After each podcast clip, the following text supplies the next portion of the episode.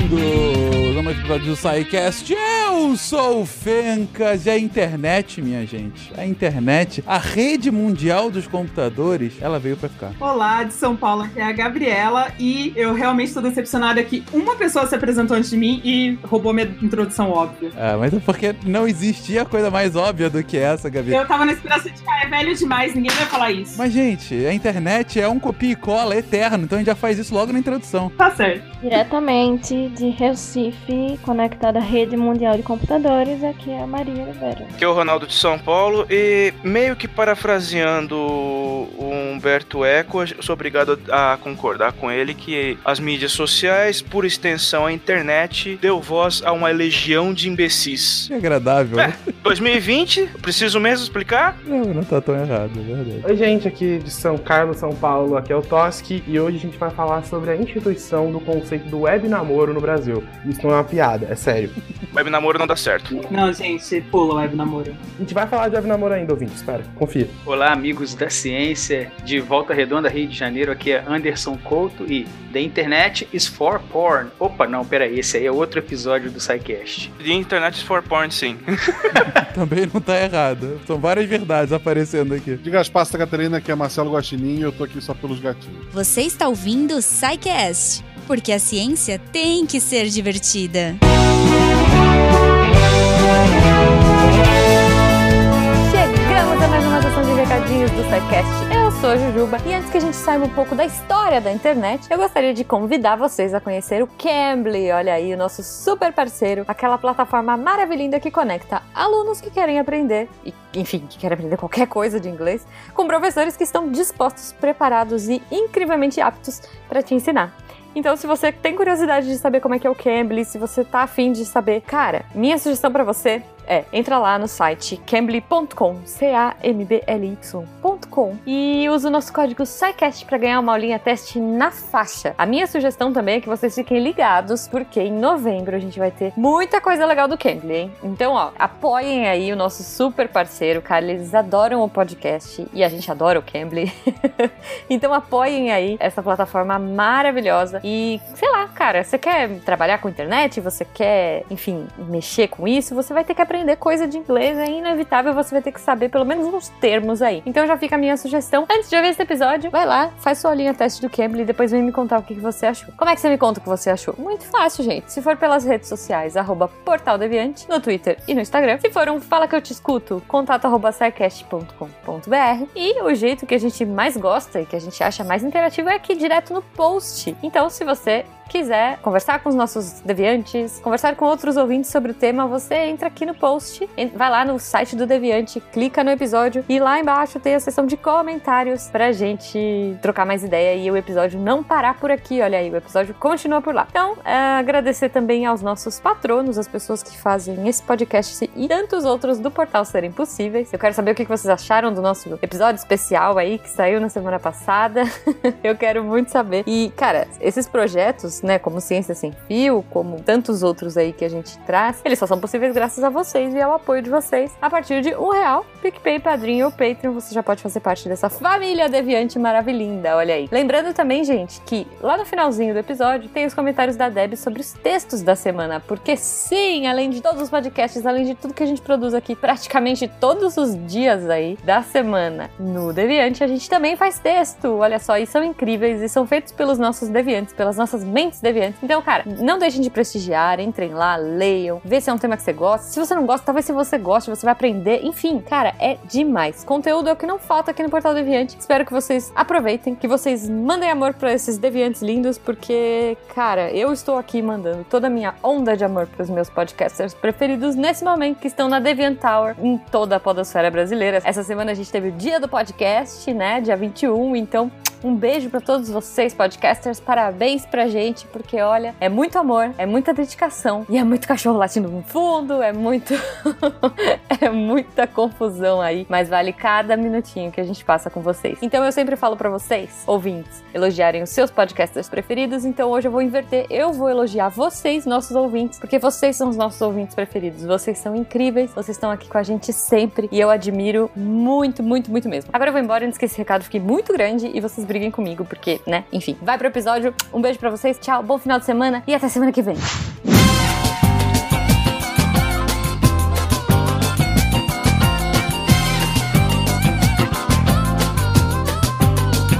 Criar meu website,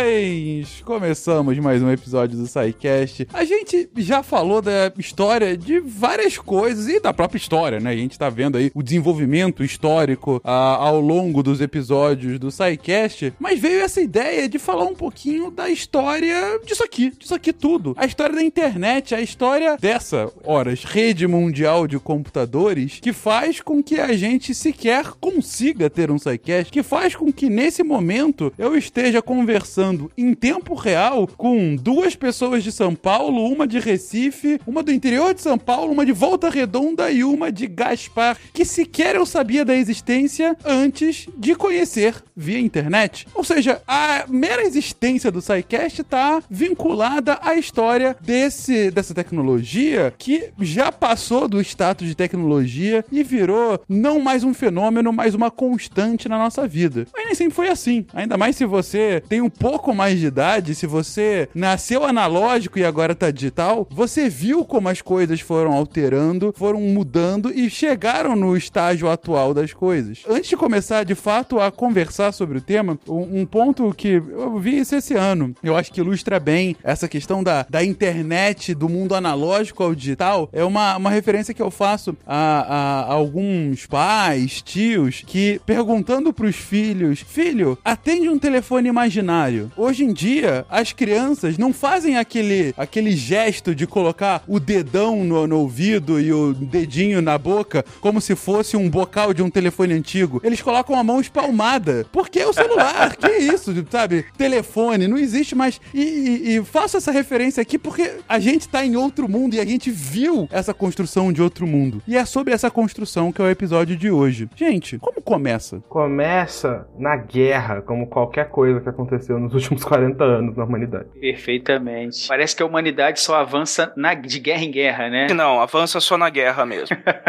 Qualquer guerra estimula desenvolvimento tecnológico. É, a ma- o maior, é o melhor incentivo que se tem para nações investirem em tecnologia é uma guerra. Bom, o, o início do desenvolvimento da internet começou ali com a disputa entre Estados Unidos e União Soviética para ver quem tinha a melhor tecnologia, a melhor tanto a melhor tecnologia bélica quanto a melhor tecnologia para conquista do espaço. E no contexto do projeto Sputnik da União Soviética é que se começaram a discutir a importância, né, aquele satélite passando, fazendo um bip bip por cima da cabeça dos americanos, eles começaram a pensar na possibilidade de um ataque vindo do espaço e a possibilidade de ter uma rede que fosse descentralizada, que uma vez destruída uma parte da rede, ela continuasse a funcionar com o que restasse inteiro ali. É mais ou menos esse iniciozinho aí da internet. O que faz bastante sentido, né? Porque a partir de- desse momento você não tem ah, a necessidade de uma super proteção da cabeça dessa rede, dado que você não tem uma cabeça. Você tem várias entidades distintas. Mal comparando, muito mal comparando, isso foi replicado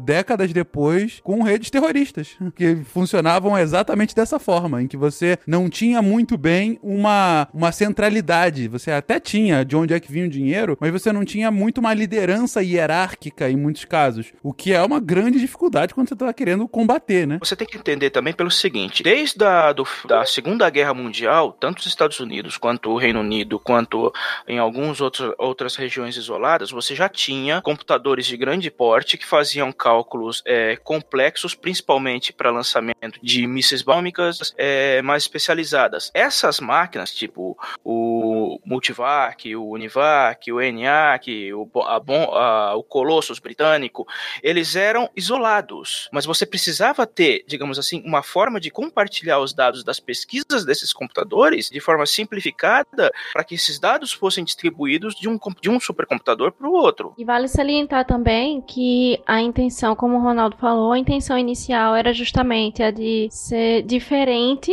do sistema das redes de telefonia, que pudesse sobreviver à destruição de um possível computador, enfim, de forma que os dados não ficassem presos somente a uma máquina ou a um servidor, deixando ela muito exposta. E aí, a, a intenção inicial do governo dos Estados Unidos vai ser com essa rede a, o trânsito de dados e documentos para fins militares, para fins de inteligência. No entanto, as universidades que vão intermediar a produção e a criação desse sistema vão trabalhar não só nessa perspectiva de comunicação militar, mas também de realmente criar algo novo, de trazer um sistema que revolucionasse a transmissão de dados e de informações, de forma que tivesse uma amplitude maior do que simplesmente o âmbito militar. Porque você tem du- duas formas de alimentar essa troca de, de informações. As universidades vão fornecer o know-how para desenvol desenvolvimento da rede da, da ARPANET. Ao mesmo tempo,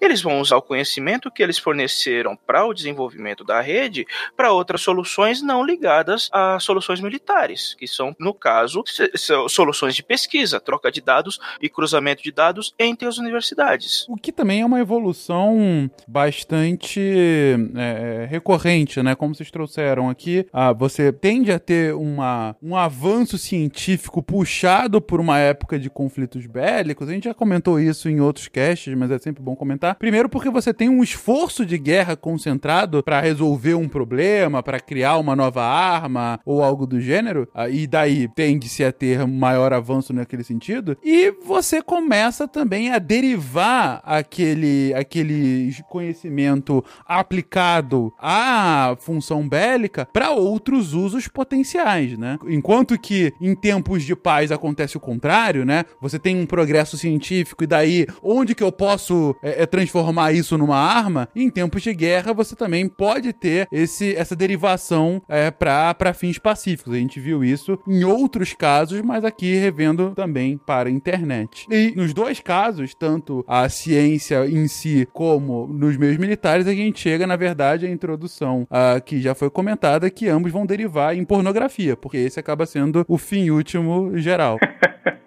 É engraçado a pessoa falar isso, porque muitas das tecnologias que a gente tem hoje, principalmente não só de transmissão de dados, mas de na área de audiovisual, foram, foram estimuladas pela pornografia. Do VHS ao Blu-ray. Era isso que eu ia falar, né? Tipo, o, a pornografia não é o fim último. Na verdade, o fim último é a gente. As coisas passam pela pornografia, tem uma grande melhora e depois chega na gente. O Betamax perdeu pro VHS, principalmente porque no Betamax não tinha, não tinha, não tinha dado tanta atenção à, à indústria de vídeo adulto quanto ao VHS tinha, que era muito mais fácil de produzir. O Blu-ray e o HD DVD foi a mesma coisa. Quando a Sony cismou na, de- na cabeça de que o Blu-ray não, deve- não seria permitido comercializar vídeos de pornô no Blu-ray, o HD DVD disparou de vendas. Aí, aí quando a Sony percebeu a besteira que fez, eles voltaram atrás. Pois é, pois é. Aí, armas e pornografia trazendo benefício para a humanidade. Mas enfim, claro, gente, essa não é a conclusão. A gente tá aqui é, é, esgarçando o argumento. É, é muito mais complexo do que isso. Mas é, é para não descaracterizar que, de fato, o esforço inicial aqui do caso da internet é um esforço de guerra. É, é um esforço realmente de, de desenvolvimento para tentar fazer com que, no caso dos Estados Unidos, se sentisse mais protegido num ponto de vista de comunicação ante eventuais problemas que poderiam vir a ter num conflito direto contra a União Soviética. A gente trouxe aí o, o caso an- anedótico do Sputnik, né? E toda a questão dos bips e, ah, mas não fazia nada. E- só que ao mesmo tempo, pensando do ponto de vista do, do militar americano, ou do americano médio mesmo na época, ok, ele faz isso agora. E qual é o próximo passo? O primeiro pensamento dos americanos, na verdade, é: se, se os russos conseguiram colocar uma caixa de metal voando sobre nossas cabeças é, desse jeito, o que, que impede eles de mandarem um míssil na nossa cabeça? Exatamente. E que impede ele fazer daquilo cair na nossa cabeça, né? Não precisa nem do míssil. Só- Mas foi esse o pensamento mesmo. Até porque cair é muito mais fácil do que subir. né? Pois é.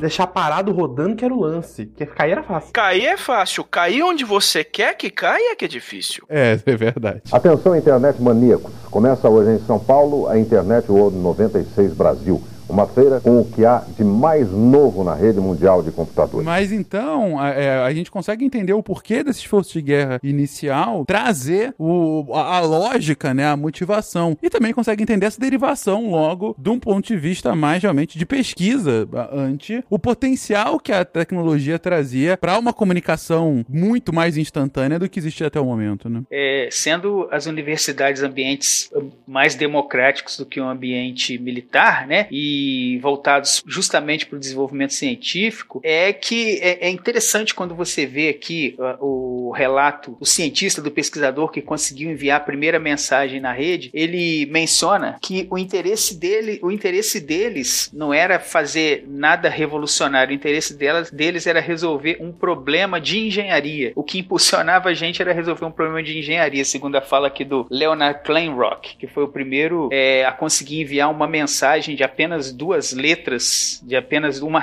uma sílaba, né, pela rede, mas a primeira mensagem enviada via internet. Seria, seria simbólico se a primeira mensagem, as duas primeiras letras, fosse o M e o I, né? Seria mi, mi, mi, já teria muita. Ele queria mandar é, é, dizer a palavra login, mas a rede falhou e foi só low.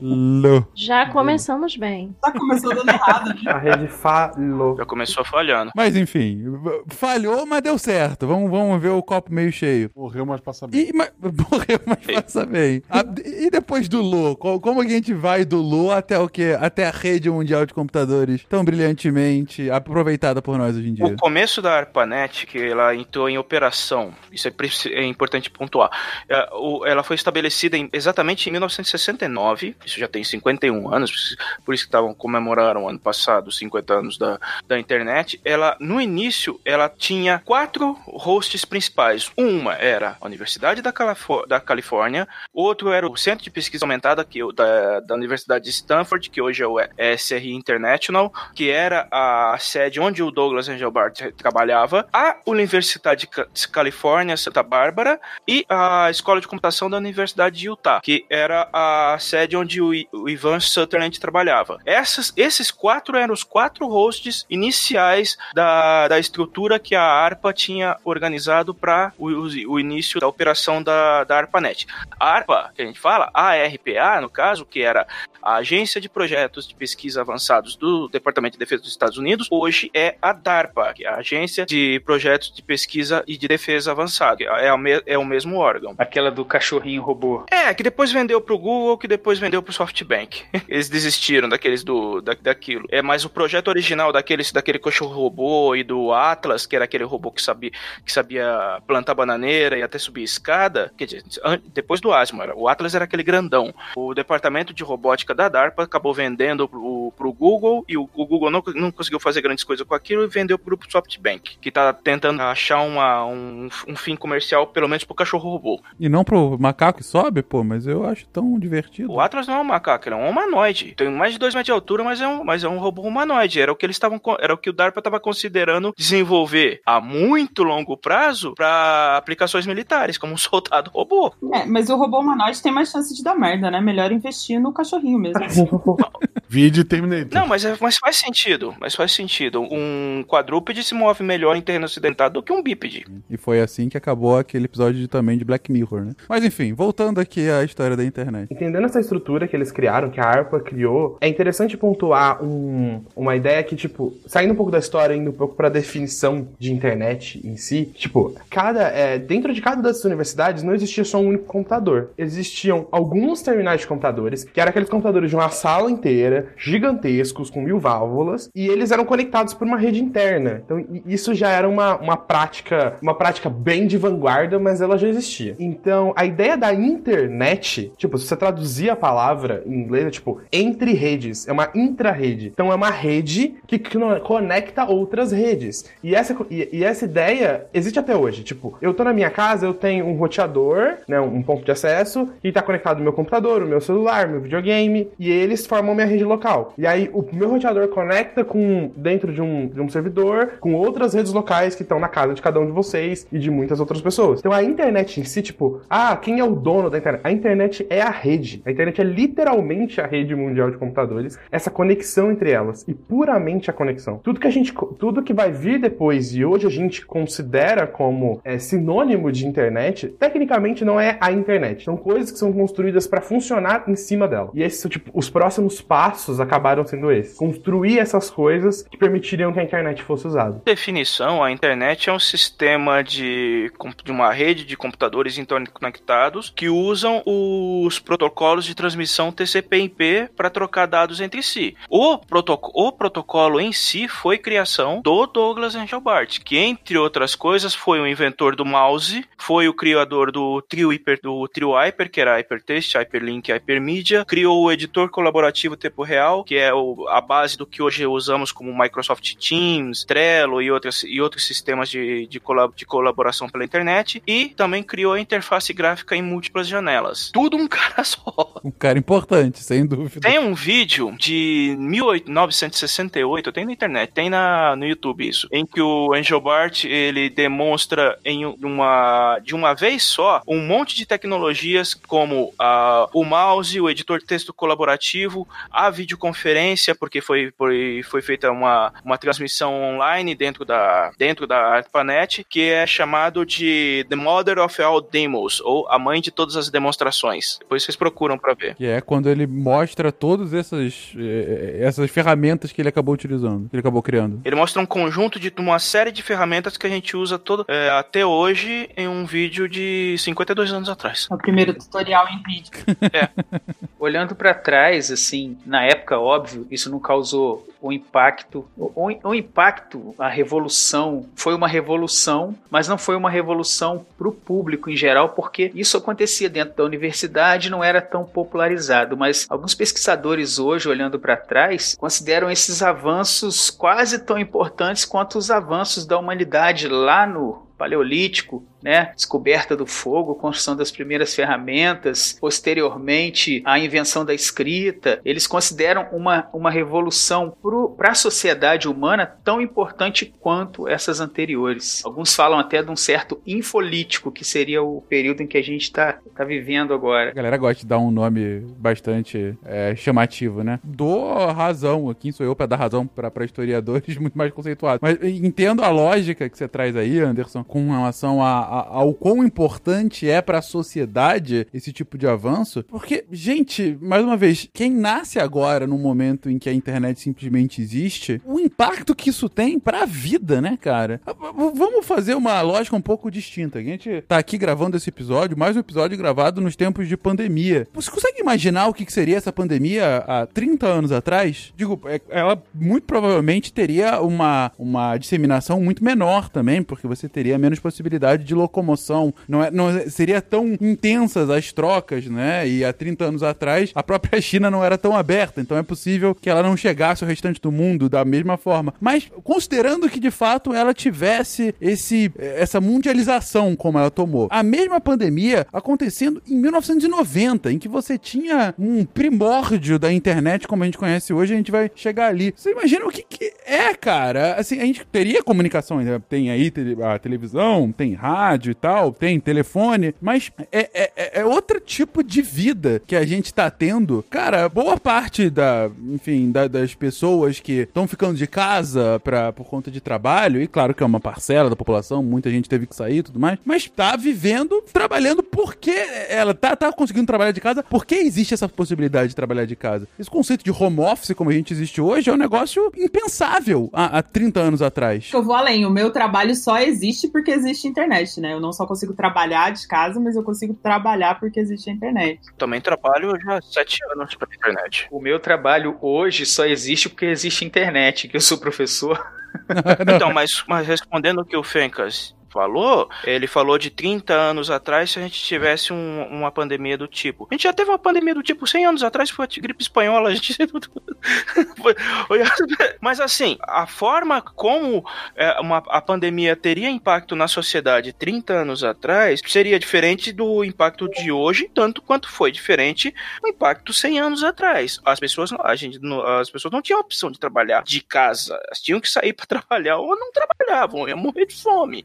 É a questão de que não tem opção, entendeu? Agora, 30 anos atrás, você já tinha a ARPANET minimamente estabelecida. Você tinha as redes BBS que conectavam as universidades. A internet, popularmente, só viria cinco anos depois, com aquela famo aquele famoso manifesto do Bill Gates, que incentivando a adoção da, da internet, que foi, isso foi em 95. É, a gente tinha os meios, mas não tinha a tecnologia ainda para propagar, para forçar a barra uma, uma adoção da internet como ela foi popularizada a partir de 95. A gente não tinha como forçar ela a aparecer em 1990. Talvez desse para forçar, talvez, mas não ia ter o mesmo impacto. Ela ia começar ainda mais capenga do que já começou. Atenção, internet maníacos. Começa hoje em São Paulo a Internet World 96 Brasil. Uma feira com o que há de mais novo na rede mundial de computadores. A- Acho que um, um ponto legal, tipo uma coincidência que é mais, menos vista, é tipo, não é que é um impacto muito grande, tipo, é um impacto muito grande, mas é um impacto muito rápido. Tipo, você acabou de datar o podcast, estamos gravando ele no meio da pandemia de Covid-19 em 2020. Se eu falar, a gente usa tal tecnologia e esse negócio tá na moda, e qualquer nome que eu falar, daqui três anos talvez sejam completamente desconhecidos.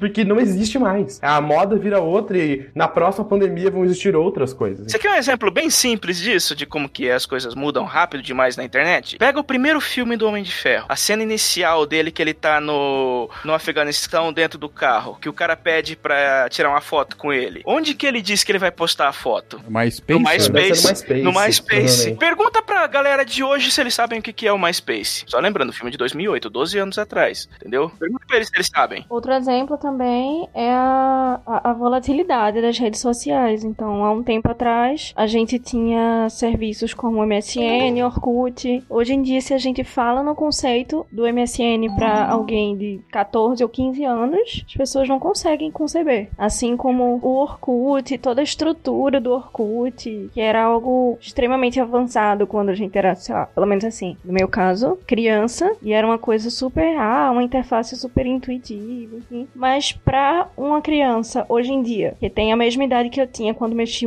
no Orkut, as coisas já mudaram tanto que aquele sistema já não é tão intuitivo pra ela quanto era pra mim, por exemplo. Então é um bom exemplo de como vai mudando, mudando. Eu acho que sou o único que bateu na casa dos 40 aqui, né? É, eu tô com 22. Eu já tô batendo quase nos 50, 47. Ah, tá, então tá bom. Tem um mais velho que eu. Porque eu ia falar o seguinte: o, o MSN, Orkut, ainda são ferramentas, no meu ponto de vista, eram, eram ferramentas novas. Porque quando a gente começou a, traba- a ver na internet, a gente usava coisas tipo ICQ, o, o Mirk.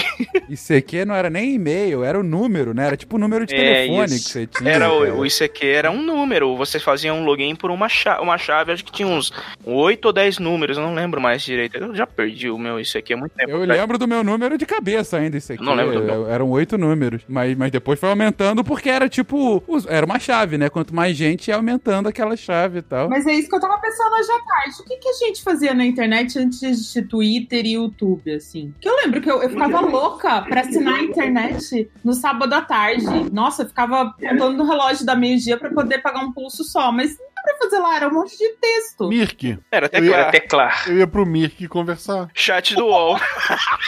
E chat do UOL. Fóruns do Yahoo, muitos. Cara, eu sou de uma época pré-internet, né? E outro dia eu tava conversando com os meus filhos aqui e contando pra eles como é que era quando a gente tinha que ter uma ficha na locadora de, de vídeo pra poder pegar uma fita VHS e assistir filme no fim de semana. Então a gente, eu e meu irmão, a gente fazia a relação dos filmes que a gente queria assistir, ia na locadora, tirava os filmes, eles ficaram me olhando assustados. Fechados, assim, ó. Como se eu tivesse vi- vivido em outro planeta. Sabe como você dá um curto na cabeça desses moleque? Leva eles na biblioteca municipal quando, poder- quando tiver a oportunidade de tiver aberto. Foi, explica pra eles como que a gente fazia pesquisa na época da, da nossa que a gente estudava na escola. É verdade. Que a gente tinha que, é que a gente tinha que ir pra biblioteca municipal, tinha que ter um cartão na biblioteca, tinha que pegar, tinha que ir até a prateleira, pegar uma pilha de livros, sentar na, sentar na mesa e começar a ler livro por livro, pesquisar, fazer citação do livro.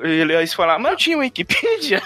Não, e eu que morava no interiorzão, né? Tinha uma cópia da Barça que ficava trancada no armário. Você tinha que pedir pra bibliotecária, ela anotava seu nome pra saber que você pegou a Barça, porque era super caro. E não podia levar pra casa, né? Só podia usar na, dentro da biblioteca. Nossa, quem tinha, quem tinha a enciclopédia Barça em casa naquela época era rei. Por mais que ela ficasse desatualizada com o tempo, conforme o tempo passava, mas mesmo assim, fazer pesquisa nessa época por, por enciclopédia não era tão bom. Os meus professores pegavam no pé se a gente usava, fa- fazia pesquisa por enciclopédia, da mesma forma que os professores de hoje pegam no pé de quem faz pesquisa no Wikipedia.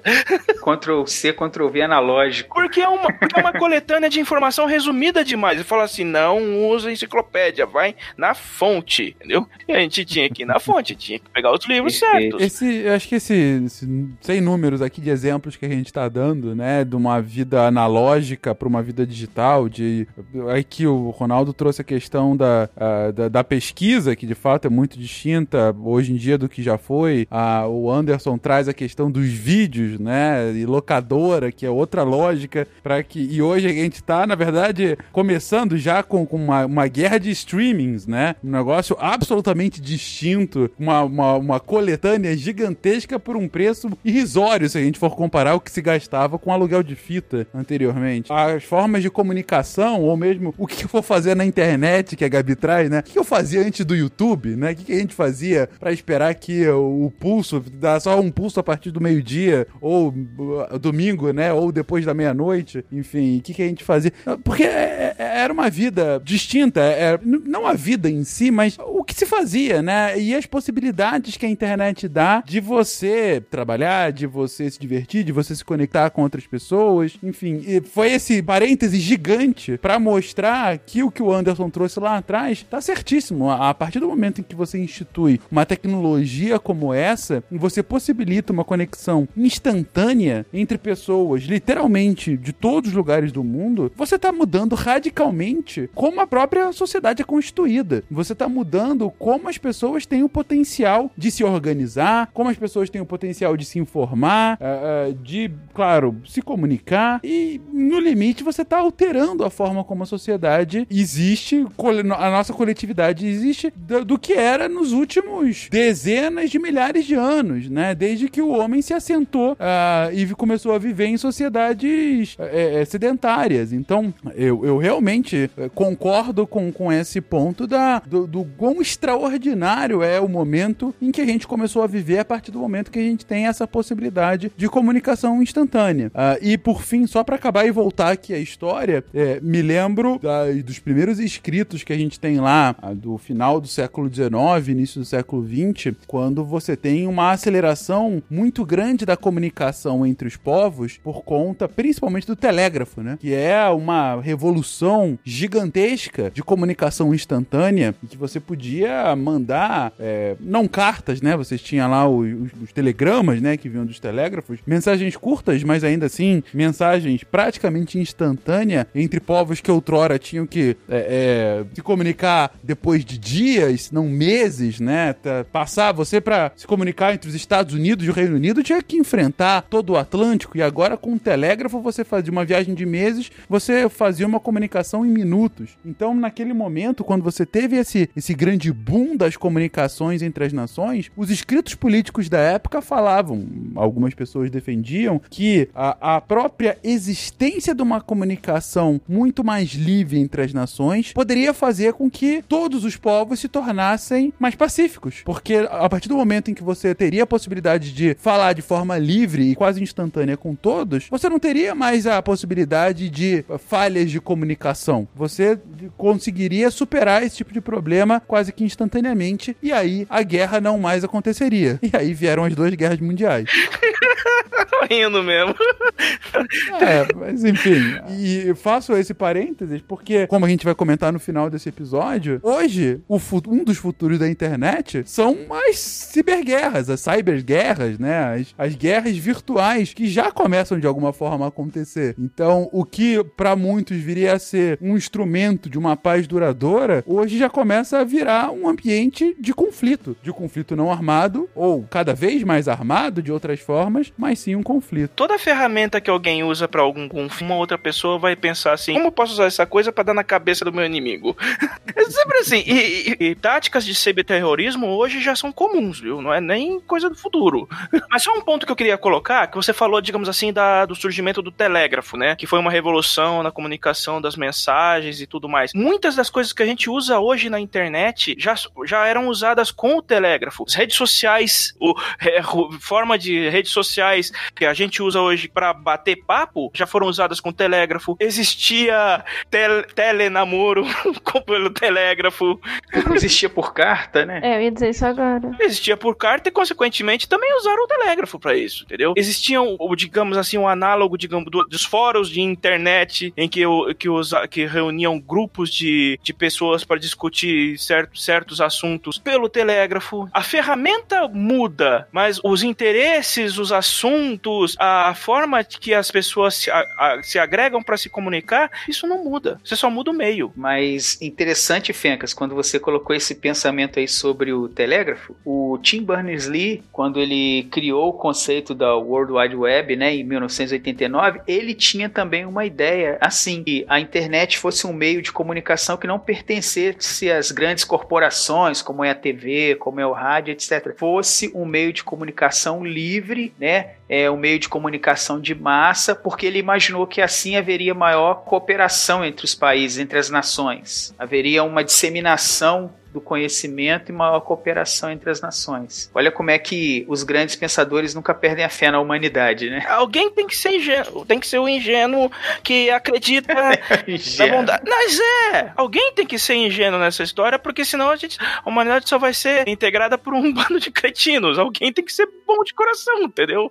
Precisa de um idealismo, sem dúvida, para que, enfim, é, é, haja um motivo, né? Um quê de, de inspiração. E assim, você olhar a hipótese das pessoas, ela em si faz sentido. Pô, se, eu, se eu consigo realmente me comunicar melhor, ah, eu, eu tendo a diminuir ah, problemas de comunicação, problemas de comunicação truncada, né? O idealismo também é um, do- é um dos combustíveis do progresso. É aquela coisa, pra você acertar lá na frente, você mira no sol, né? Você nunca vai acertar o sol, mas você tá mirando no sol pra acertar o mais longe possível. Aqui a gente às vezes até é um pouco cínico ou irônico, né? E aí pensavam que o telégrafo ia trazer a paz mundial e veio duas guerras mundiais. Mas ainda assim, há de se, de se pensar o porquê ah, desse tipo de pensamento e por que que mesmo depois de duas guerras mundiais, o progresso da comunicação traz com que mais idealistas pensem, não, agora vai. Agora a gente vai conseguir se comunicar ainda mais rápido, de forma muito mais integrada. Enfim, não não estamos observando isso de um lado, mas por outro, a gente pode colocar isso por muitos motivos, mas o fato é que a gente não tem uma guerra entre potências desde 1945. Foi a internet? Não, tem muitas outras outros motivos que a gente pode colocar, mas sem dúvida, um, um dos maiores períodos de paz entre potências que a gente tem na história da humanidade, a gente está vivendo agora no momento em que as comunicações são das mais rápidas que eh, são as mais rápidas da nossa história. Então, pode ser também que tenha aí um impacto, né? Isso e também porque a gente desenvolveu pedras grandes demais pra atacar nas cabeças um dos outros. Ah, enfim, aí são me- meros detalhes. Eu só queria terminar esse assunto falando que eu nunca vi uma enciclopédia Barça na vida. E em nome de todas as crianças, adolescentes e jovens que também nunca viram, a gente vai explicar todas as palavras estranhas, tipo ICQ e MSN até o fim do cast. Fica com a gente, eu prometo. Beleza. Então, gente, só, já pra explicar, Barça era uma das enciclopédias mais famosas aqui do Brasil que vinham. Era uma coleção que você tinha de livros que pessoas muito ricas e bibliotecas tinham. E era cara pra cacete. Você tinha uma Barça em casa, era sinal de status. Era a Wikipedia impressa. Era. Na minha casa tinha a enciclopédia Conhecer, que você comprava os fascículos na banca de jornal e depois você comprava a capa e encadernava e tinha lá a enciclopédia. Eu tinha uma genérica em casa também, que alguém vendeu de porta em porta pro meu pai. Ela, novinha na caixa, já estava desatualizada. Falar. Papel, né, cara? ah, até, até o Jornal Estado de São Paulo tinha a sua, que era a Enciclopédia do Estudante, que era uma, era uma coleção no estilo da Barça também, só que ela usava uma linguagem mais própria para o estudante, principalmente do fim do, do fim do, do fim do fundamental, eu ia falar primeiro grau, mas se eu falar primeiro grau, a molecada não vai entender, do, do fim do fundamental ou, ou também da turma do ensino médio, para que eles de forma que eles pudessem entender, porque a Barça era muito completa, mas ela era muito técnica também. E ela usava uma linguagem muito rebuscada, ela usava, ela usava uma norma culta do, do português, porque ela era baseada nas enciclopédias britânicas, então ela era bem mais acadêmica e, e não era tão fácil de, de, de ser entendida por um estudante do ensino médio. E mas o que mais você comentou? Isso aqui, isso aqui, gente. A gente vai chegar lá daqui a pouquinho, mas já, já que a gente já citou. É, é, agora o- com certeza o editor já colocou esses sonzinhos aqui. O editor é velho. Quando a gente falou isso aqui, ele colocou aquele toque, toque, toque de quando a pessoa tá entrando e colocou. "Ah, ah", Que, quando a gente comentou. Mas o, o ICQ, gente, é o antecessor do MSN, que por sua vez é o antecessor, sei lá, do WhatsApp. É um aplicativo de troca de mensagens, né? Em que você adicionava pessoas, você tinha uma lista de pessoas com quais você falava de forma de forma direta, né? Então, Era um chat em que você tinha um, um programa de chat com várias pessoas. É, sei lá, é tipo o WhatsApp de hoje, é o mais próximo que a gente tem. E todos esses são netos das BBS. Mas o, o louco do ICQ é que tu tava digitando, a pessoa do outro lado via tu digitar em tempo real. Então todo mundo sabia que tu era analfabeto. Não tinha nem corretor pra falar que a culpa dele. Não tinha, hoje em dia eu digito, o corredor faz, eu tô com dúvida na palavra, eu vou no Google. ICQ não, tá lá. Ai, confia mesmo no corretor pra você ver, vai.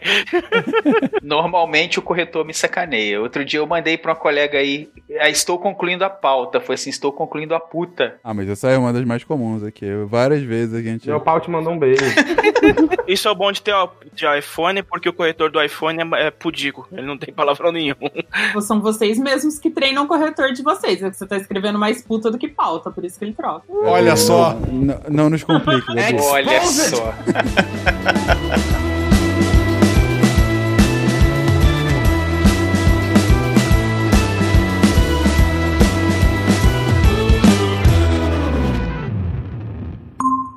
As definições de vírus foram atualizadas. Mas, gente, então a gente abriu vários. Eu abri, na verdade, vários parênteses e vocês embarcaram juntos. Mas a gente volta aqui, então, nesse momento da, da rede se consolidando, né? Da rede de fato é, se tornando algo é, além do militar e já começando aí além do acadêmico, né? A gente tá o quê? Final dos anos 70? O, o começo dos anos, tipo ali, os, os anos 70 é essa, a, a criação da ARPANET e, e coisas desse tipo, então você vai, né, criando essas primeiras tecnologias, então, tipo, o e-mail surge, né, o correio eletrônico surge nessa época, você vai ter a primeira mensagem de spam, porque, obviamente, vão conseguir acabar com sua caixa de e-mail, e aí você tem... Era aumente sua pauta, inclusive. e aí, tipo, ah, você tem é, várias utilizações que essas, é, essas, esses computadores, essa rede que com o tempo foi aumentando e, e alcançando outras universidades é, nos Estados Unidos, depois de um tempo em outros países, né? Tipo, e foi, foi aumentando, a- até o momento onde você cria espécies de protocolos para esses computadores conversarem, né? Então, tudo isso é feito em cima de algum protocolo. Porque, como a gente estava falando, a internet em si é um monte de cabo. Você precisa de uma linguagem que os dois computadores entendam que você consiga transmitir. Assim como, por exemplo, no telégrafo, você podia usar código Morse. Então, você sabia o que aqueles tuk tuk tuk tuk tuk funcionava. E eu gostei muito do termo técnico que eu usei. Então, é, a ideia de, de ter esses protocolos são importantes. E, e, em como hoje a gente tem a web, que vocês já comentaram, e que ainda não existe aqui na nossa história, você tinha coisas como, por exemplo, que já foi citado a BBS, que ele era tipo um, um sistema de boletins. Era como se fosse um grande quadro que você podia colocar coisas ali para as pessoas baixarem ou se conectarem por meio dela. Era muito precária, mas era como você conseguia acessar o e-mail, era como você conseguia acessar notícia e o mínimo de informação por meio de telas de verde fosforescente em monitores de tubos. As BBS foram muito importantes para conectar as, as universidades. Aqui no Brasil a gente também teve algumas, ah, várias BBS também mantidas por, pela- por instituições e que também tinha como o usuário comum ter acesso a essas BBS para pesquisa, por exemplo, ou para acessar outras, outros tipos de informações de, de interesse, acessar salas de discussão. Era um, uma internet rudimentar porque ela era bem mais fechada e bem, bem mais restrita, voltada principalmente para o meio acadêmico. E assim, forma da tecnologia, a BBS, pelo que eu entendo, é, é como se fosse uma internet para um grupo pré-definido, né? Não é uma coisa aberta, mas sim, você entra, é quase se fosse uma intranet expandida. Sim, mais ou menos. Você tinha que ter o, a chave de acesso, você tinha que ter o equipamento específico. Era fechado, entendeu? Porque o recurso da internet naquela época é, era restrito às universidades. Então, não, idealmente, não era para qualquer um acessar. Meio que como hoje a gente tem páginas da web. Você entra numa página, ela tem links, ela tem coisas. Ela tem uma estrutura que pra gente é praticamente a única estrutura possível da internet. Mas naquela época isso não existia. A BBS era isso, sabe? Era como se fosse a, a, a web antes da web. Então é como se fosse. Você precisava de uma tecnologia específica para acessar. E não só isso, a estrutura dela era diferente. Ela não, não era exatamente como a gente hoje vê uma, um site, ou a gente vê um portal. São paradigmas diferentes que, uma vez que a web é criada, a gente vai falar disso logo já daqui a pouco, você cria um padrão que não sai mais. Mas até então, esses padrões. É um momento onde padrões ainda não existiam direito. Então começa a ter essa. A gente comentou aí, inclusive, também do, do spam, né? O próprio nome tem, tem aquela origem engraçadinha do Monty Python, né? Monty Python. Spam, spam, sausage and spam. A sketch é muito boa. O spam, como a gente sabe hoje, a estrutura do spam é aquele, aquela quantidade de mensagens que a gente recebe, principalmente de forma indesejada por, por, e não solicitada, que podem ser vírus, pode ser um ataque de hacker por, por alguém tentando coletar seus dados, mas a origem do termo spam vem do daquela, daquela sketch do do Monty Python, de que o- chegam os dois no restaurante e, e vão pra, querendo comer e a atendente que só oferece um monte de pratos por, com, com spam, né? Que era aquela carne enlatada que hoje aqui no Brasil a gente conhece como fiambre. Imagina se a gente chamasse meio indesejado de fiambre. Puta, recebi muitos fiambres hoje. É, ma- mas a origem de por que, que aquele, aquela sketch focava tanto no spam é, foi principalmente por causa do, do fim da, da Segunda Guerra, por causa do racionamento pelo qual a Inglaterra passou. Como a Inglaterra teve um forte racionamento de alimento durante a guerra, em que a maioria dos terrenos e das fazendas foi usada para plantar comida para a população, que estava faltando e ainda assim faltou muita coisa, principalmente carne, teve muito produto que vinha importado dos Estados Unidos. A carne, principalmente, ela vinha enlatada. Por muito tempo, os, os ingleses dependiam muito, digamos assim, de quando eles queriam carne, uma das opções mais baratas que tinha e acessível para muita gente era spam. Por isso, do quadro de que tudo que a, que a, que a atendente oferece pro, pro casal é tem spam no, no menu. Mas não é spam, é spam. Spam, Tem né? qualquer- Spam! Spam! É, depois inventaram um acrônimo para o spam, digamos assim, das mensagens, que, que acabou sendo Sending and Posting Advertising in Mass, in mass ou enviar e postar publicidade em massa. Só para dar um, um significado do spam e para fazer analogia com o envio maciço de, de mensagens não solicitadas. Spam, bacon, sausage and spam. Spam, egg, spam, spam, bacon and spam. Spam, spam, spam, egg and spam. Spam, spam, spam, spam, spam, spam, baked spam, spam, spam and spam. Bom, então a gente tá aí no momento de, do- da BBC se fixando. BBS. Das- BBC. BBC, olha, BBC o canal é. BBC é do Monty Python, faz sentido. Do Monty Python, viu só? Fim, fim Tá no foi por tema. isso que eu fiz a... Finge que foi por isso. Bom, da, da BBS se, se consolidando. E-mails, né? Enfim, que vocês também trazem como uma, uma grande inovação. Você tem uma, uma caixa postal virtual em que você pode mandar e receber suas mensagens, né? E, e que mais, gente? Qual é o grande gatilho pra sair do mundo acadêmico e começar a chegar de fato no dia a dia das pessoas, né? Tem o que? uma invenção? É o próprio progresso técnico-científico que, sei lá, deixa os computadores mais baratos e possibilita isso? Tem um gatilho ou é uma série de coisas que vão acontecendo? foram surgindo protocolos novos, né? Do, principalmente nos anos 80, quando o IRC surgiu. O, o IRC não o IRQ, o aplicativo. O IRC, o IRC, que era o Internet Relay Chat, né? Que era um um protocolo que permitia as pessoas conversarem em tempo real, que podia usar softwares específicos. Daí que vinha o Mirk, né? Ele era um cliente para você conver- o- conversar com pessoas em tempo real usando o protocolo IRC. O Mirk, por exemplo, ele era ele funcionava como se fosse um agregador de fóruns. Cada sala de cada sala de bate-papo que era tocada por um grupo de administradores era uma sala do IRC e cada uma dessas salas ficava dentro de um servidor. O Mirk funcionava como um, como um agregador desses servidores. Você se conectava no servidor e localizava essas salas do IRC para que você podia usar para conversar com as pessoas, para trocar arquivos e outras atividades. O IRC, assim como alguns outros protocolos, ele existe até hoje, apesar de ser subutilizado, mas existe. A própria estrutura da rede começa a crescer também com o investimento de algumas empresas, Uhum. né? E conseguiram transformar em um negócio. Os provedores comerciais, né? Quem é que não se lembra aí dos CDzinhos da AOL, que existiam aos milhares? Uhum. Caraca. América Online, é. Peguei o finzinho desses CDs da aula. Caraca, eles, eles realmente despejaram aqui, né, cara, aquele CD. Era muita coisa que tinha. Primeiro que eu tive veio na caixa de sucrilhos. A América Online, ela, ela lançou o serviço de acesso à internet dela é ainda nos anos 80. Não, eu só queria lembrar, pô, o ouvinte pode fazer um teste em casa, inclusive. Se ele for no quintal dele começar a cavar, ele chega na camada de CD. No mundo inteiro tem uma camada de CD. Não, Tem lá, 80 horas grátis na AOL, junto com essas novas informações da Casa dos Artistas 2. Excelente. Um dos extratos da, da litosfera é o CD. É, é o mais, mais, mais perto da gente. O CD da América Online, né? Se você for. Porque, porque por tuts grila, todo mundo. Toda revista que você comprava vinha uma porcaria daquelas. Impressionante. Quer dizer, eu ainda lembro quando distribuíam disquetes da América Online. E- Esse tá numa camada um pouco inferior do, do- do CD, né? Nem tanto, porque disquete era mais caro que CD.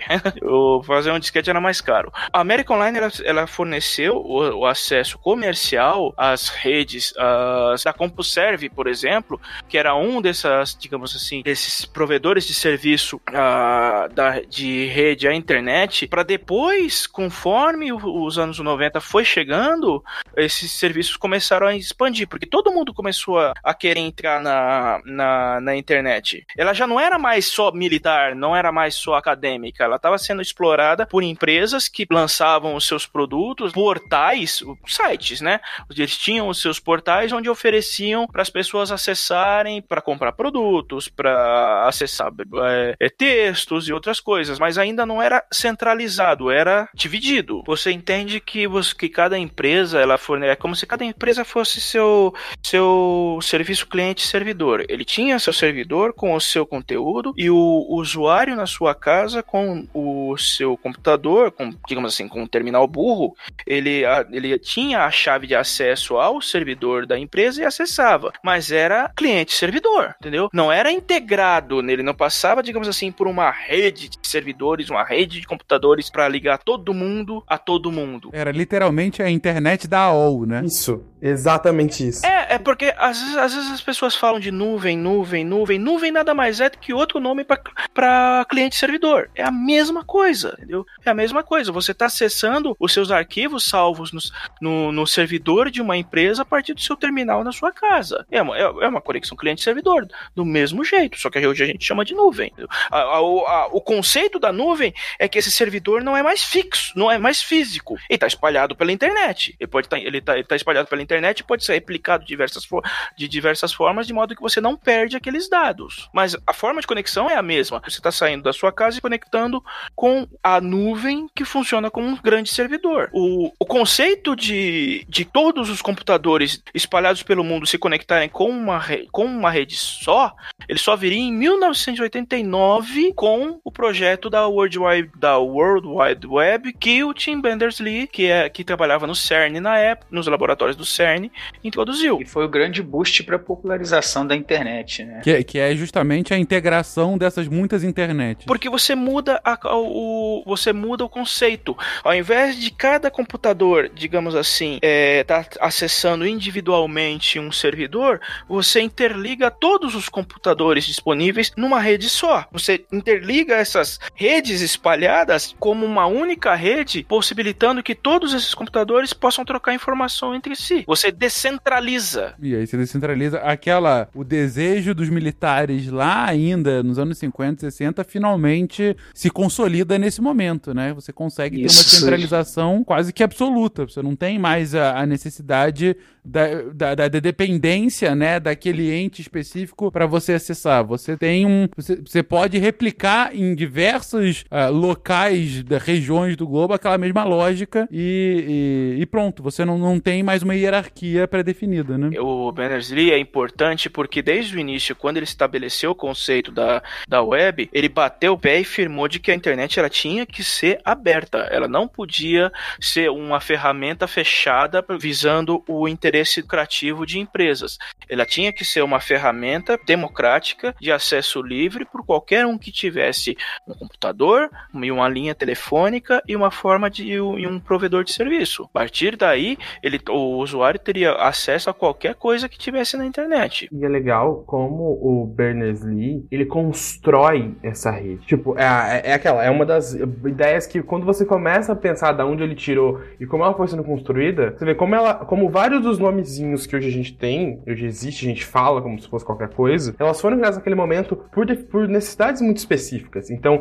ele queria um, um conjunto de documentos que estivessem, é, que fossem acessados por meio dessa rede, por meio dessa World Wide Web, dessa rede mundial aberta, né, expandida. E aí ele criou o contexto de hipertexto ou hypertext. Ele resgatou, na verdade. O, o hipertexto, como eu falei, foi criação do Douglas Engelbart. O trio hiper, na verdade, foi criação dele. Ele aplicou o conceito do hipertexto ao World Wide Web. Exato. E aí, o que pra gente hoje é, é, assim, um jeito fácil da gente ver é tipo um link. A ideia de que você link tentar numa página, você clica num link e você vai pra outra página, e essa outra página tem outros links pra outra página. É esse conceito de você ir expandindo a informação a um clique do mouse, a um clique na tela, a uma opção que você escolhe, é, é, ela, é como se aquele texto agora não fosse só mais um texto, ele fosse muito mais que um texto. E aí você começa, tipo, ok, eu, eu tenho todos esses recursos na rede, esses hipertextos conectados, eu preciso identificar eles. Então ele começa a criar um localizador, uma forma de eu identificar cada texto. E aí você cria a ideia de URL, que é esse é, que hoje a gente usa que é um endereço de internet, né? www.deviante.com.br é uma URL. Deviante barra SciCast é outro URL, porque ela, ela falando super, né, num nível acima,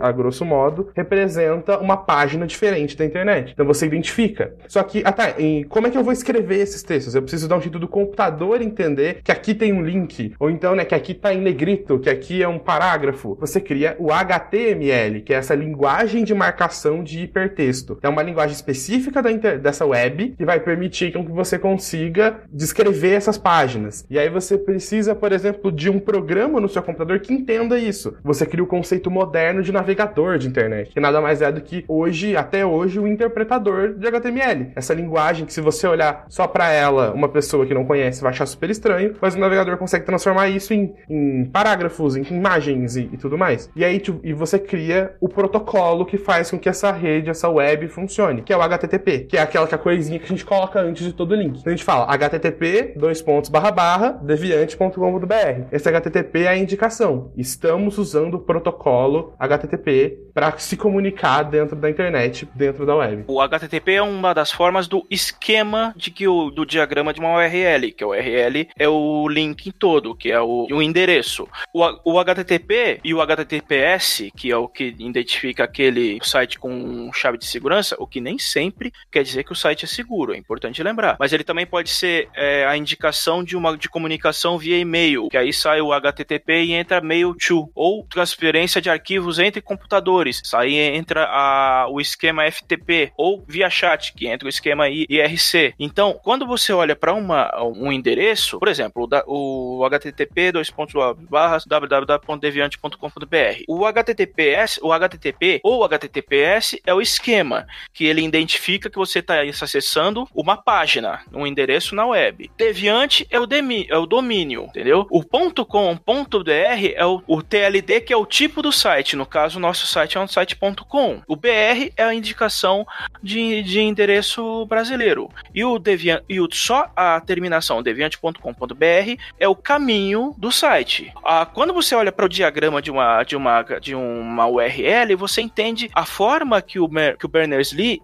esquematizou a, a identificação de sites de uma forma simples, ao invés de ser uma string de números, que você bate o olho, você vê Deviante é o nome do nosso, do nosso site, o com é o tipo do site, BR é um, é um domínio brasileiro, é um domínio brasileiro, o HTTP é a identificação do site. Então fica fácil de, identif- de identificar e fica fácil para o usuário memorizar os endereços dos- sites. Num momento, gente, vamos sempre lembrar que não existia Google, né? Não, claro que não.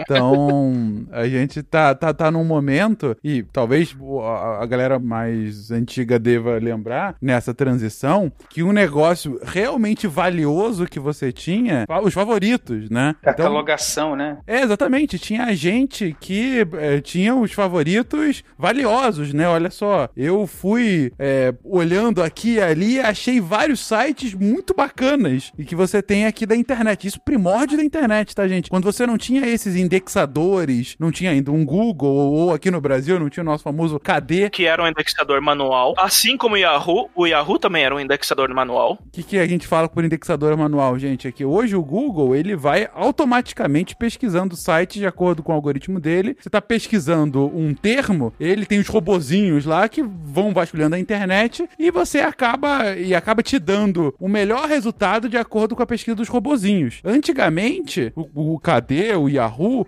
você ia lá e cadastrava o seu site. Pô, eu tenho um, um site aqui muito bacana em que eu discuto sobre o Pokémon. Pokémon era um negócio que eu pesquisava muito na internet no- qu- quando eu comecei a utilizar. Então eu tenho aqui, fiz um site sobre Pokémon. E aí eu cadastro no, no KD melhor site de Pokémon do Brasil. Então, se alguém for é, pesquisar no KD Pokémon Brasil, se tiver lá o meu, meu, minha, meu textinho cadastrado, ele vai falar: olha só, o site do Fencas é o melhor site de Pokémon do Brasil. Vou entrar. Então, isso já é um indexador, eu já tô procurando. Mas antes disso, você tinha que, às vezes, saber de cabeça ou ter esses favoritos pra lembrar onde é que estavam as coisas bacanas da, da- dessa tal de internet, né? A menos que você, seu site estivesse no GeoCities, que você conseguia, a pessoa conseguia pô, ir buscando por assuntos e clicando nos. É que já era um indexador em si, né? O GeoCity, quando você se cadastrava, tinha um indexador É, não interno. tinha assim, né? busca, né? Mas você tinha as classificações, Isso. como se fosse um fórum. Tem quem tivesse também um documento de Word com todos os links importantes. Eu ia falar isso agora. Esse é o podcast de entregar a idade, porque eu e meu irmão tínhamos um caderno onde a gente anotava os endereços mais interessantes, lá que tinham as coisas do nosso interesse para poder acessar de vez em quando. Eu tinha também.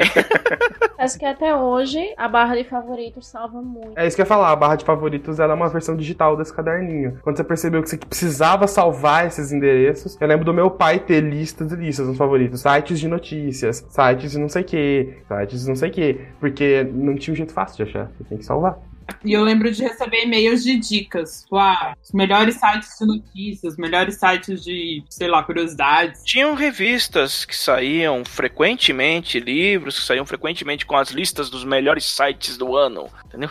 Nessa época era comum, comecinho da internet. Até agora, quando o usuário da internet se plugava na rede mundial de computadores, havia um problema. A linha telefônica ficava bloqueada. Um projeto aqui desenvolvido pela Telebrás mostra que a coisa pode funcionar de maneira diferente. O boom da internet se deu em 95, principalmente por conta daquele memorando que o Bill Gates mandou para todo o staff da Microsoft, que era interno, o, o memorando no dia 26 de maio de 95, ele enviou um memorando que se chamava The Internet Tidal Wave, em que o Gates decidiu que o foco da Microsoft ia ser totalmente voltado para a internet a partir daquele momento, porque ele na posição de presidente de uma das maiores empresas de tecnologia do mundo na época, ele entendia que o próximo boom da tecnologia viria pela web. Então era obrigação da Microsoft estar na frente e para surfar na onda, ao invés de ser, ser atingido de frente pelo maremoto e acabar afogado. E ele queria colocar o foco na educação, né? Uhum. Havia aquele conceito de que a internet seria o quadro negro do futuro. Ah, quem nunca falou, vou acessar a internet para poder acessar o Louvre? Quantas vezes você já ouviu isso? Na internet, você pode acessar o Louvre do sofá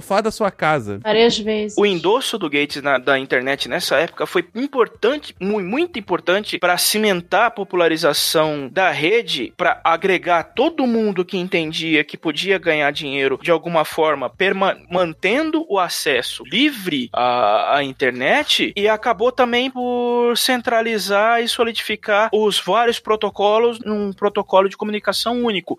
Se você for parar para pensar, a internet é o único meio de comunicação que a gente tem hoje que usa um protocolo só. Porque a gente tem um monte de protocolos de, de, de, de outros sistemas de comunicação que alguns não, e que muitos uns não conversam com os outros. A internet não. Isso foi importante para cimentar a popularização e para permitir o acesso de todo mundo que tivesse um computador pessoal ou não, pudesse ser um computador da biblioteca ou computador da escola, permitisse acessar a rede. Agora, só queria aqui fazer uma correção. O Ronaldo fala que em 95 se populariza por conta do Bill Gates. De fato, se populariza em 95, mas todo mundo sabe que é por conta do brilhante filme A Rede com Sandra Bullock, em que ela é uma hacker perseguida por agentes que se utilizam de programas da internet para dominar o governo norte-americano. Se você nunca viu esse filme, é um clássico e é ele quem dá o boom. Na verdade, Ronaldo tá aí falando de outra coisa, mas, gente, mas acredita em mim. A Rede foi ah, o grande boom da internet. O que eu me lembro bem desse filme é que a lareira dela era um, um monitor de computador com uma fogueira aparecendo. É o certo. o que é o certo. Inclusive, hoje em dia, é a nova tendência em muitos lugares. Exatamente, ela era uma pessoa muito virtual. Você evita incêndio em casa, evita o calor do Brasil. É isso, é, é um filme de tendência, gente. Ela. Se você nunca viu esse filme, por favor, veja. Sandra Bullock é, é, fazendo uma hacker que ninguém conhecia, que fazia tudo pela internet, desde pedir uma pizza até namorar, enfim. Isso em 95, era uma. uma... Só coisas disruptivas, hein? Pedir pizza e namorar. Ela, ela tava em 2020 já. Só em casa pedindo pizza. Na pandemia, fechado, trancado em casa. E não tinha mais o que fazer. Eu estou falando de 95, Gabi. Eu não estou falando de 2020. Mas, gente, na verdade o filme é uma bosta, mas veja, é divertido de qualquer forma. Eu vi no cinema.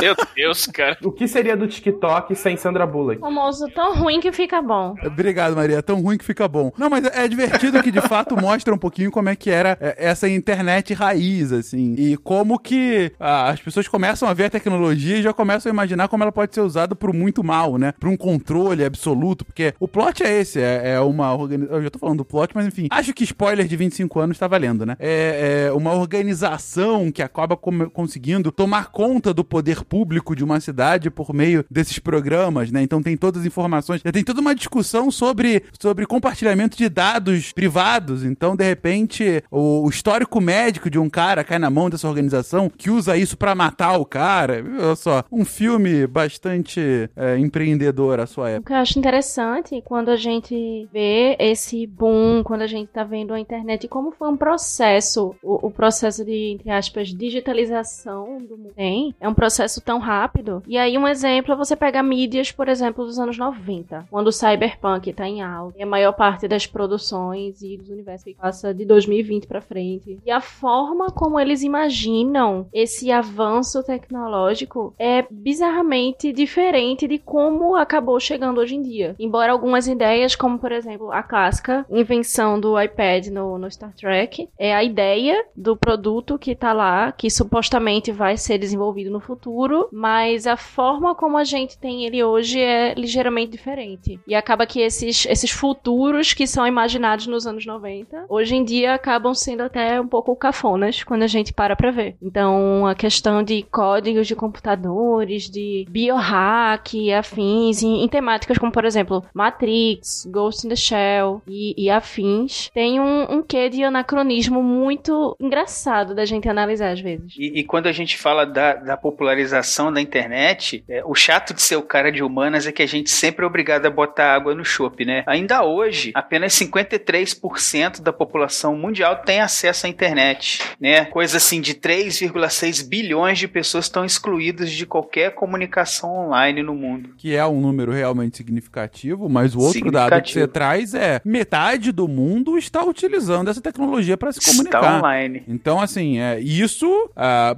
a popularização tem 25 anos, vocês colocaram em 95, né? A tecnologia tem 50, mas o boom começa há 25 anos atrás. Em 25 anos, essa tecnologia chega à metade dos lares do mundo. Então, assim, de fato, há, há ainda uma exclusão muito grande, mas é inegável o avanço que essa tecnologia tem, a velocidade e o impacto que ela também tem, que ela traz, né? Embora seja uma parcela muito grande e fora dessa inclusão digital, essa parcela grande, ela é excluída pela própria presença daquela outra metade. É como se fosse uma espécie de paradoxo, por assim dizer. Não sei se deu pra ver bem. Não deu. Dado que a vida tá cada vez mais virtual, aqueles que não têm possibilidade de acesso ficam excluídos de parte da vida. A gente viu isso agora na pandemia, né, gente? Isso, era justamente isso que eu ia falar. É, a quantidade de, de, de criança aí pra, pra estudar em aula virtual que ou não tem acesso ou tem acesso a uma internet muito lenta e não pode acompanhar uma aula online é, ao vivo ou é, acompanha com uma qualidade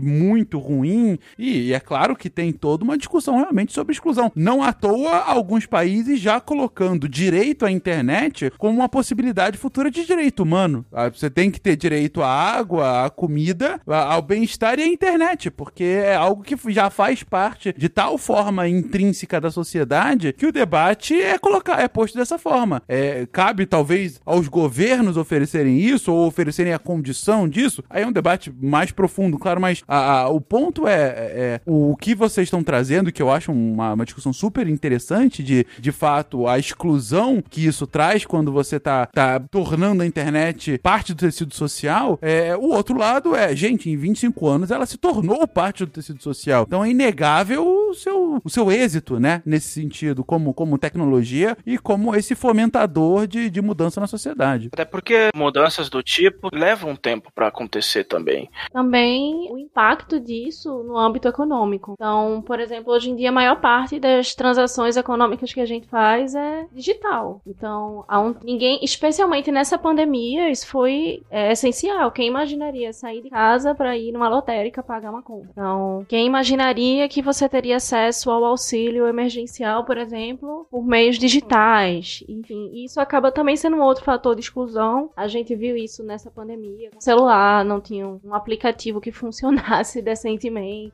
Aí já é culpa de quem desenvolveu aquela porcaria do aplicativo que não funcionava também, né? É, não, com certeza, de fato. Tem todo esse impacto no, no âmbito econômico que vem sendo trazido pela internet. Então, a própria questão de um, um novo nas- é, um nascimento de um novo nicho mercadológico a ser explorado, como por exemplo, quem trabalha com marketing digital, produção de conteúdo, e é algo que há um tempo atrás, há, por exemplo, 10 anos atrás, ou 15, a gente não imaginaria que é, produzir conteúdo de maneira constante dentro da internet fosse algo que pudesse render tanto financeiramente como a gente vê por aí. Então, o caso dos influencers e afins são profissões que surgem e dependem exclusivamente do contexto da internet. A maior prova disso é o, o impacto econômico para essas pessoas quando, por exemplo, uma conta cai. Então, é, é bem surreal quando a gente pensa o quanto o mundo da gente, em tão pouco tempo, se tornou tão atrelado a esse a essa internet. Olha aí o filme, o filme da Sandra Bullock sendo visionário. Mas é o que eu tô falando. E, gente, vocês estão aí achando que eu tô de sacanagem? É, o filme trouxe o negócio de 25 anos depois.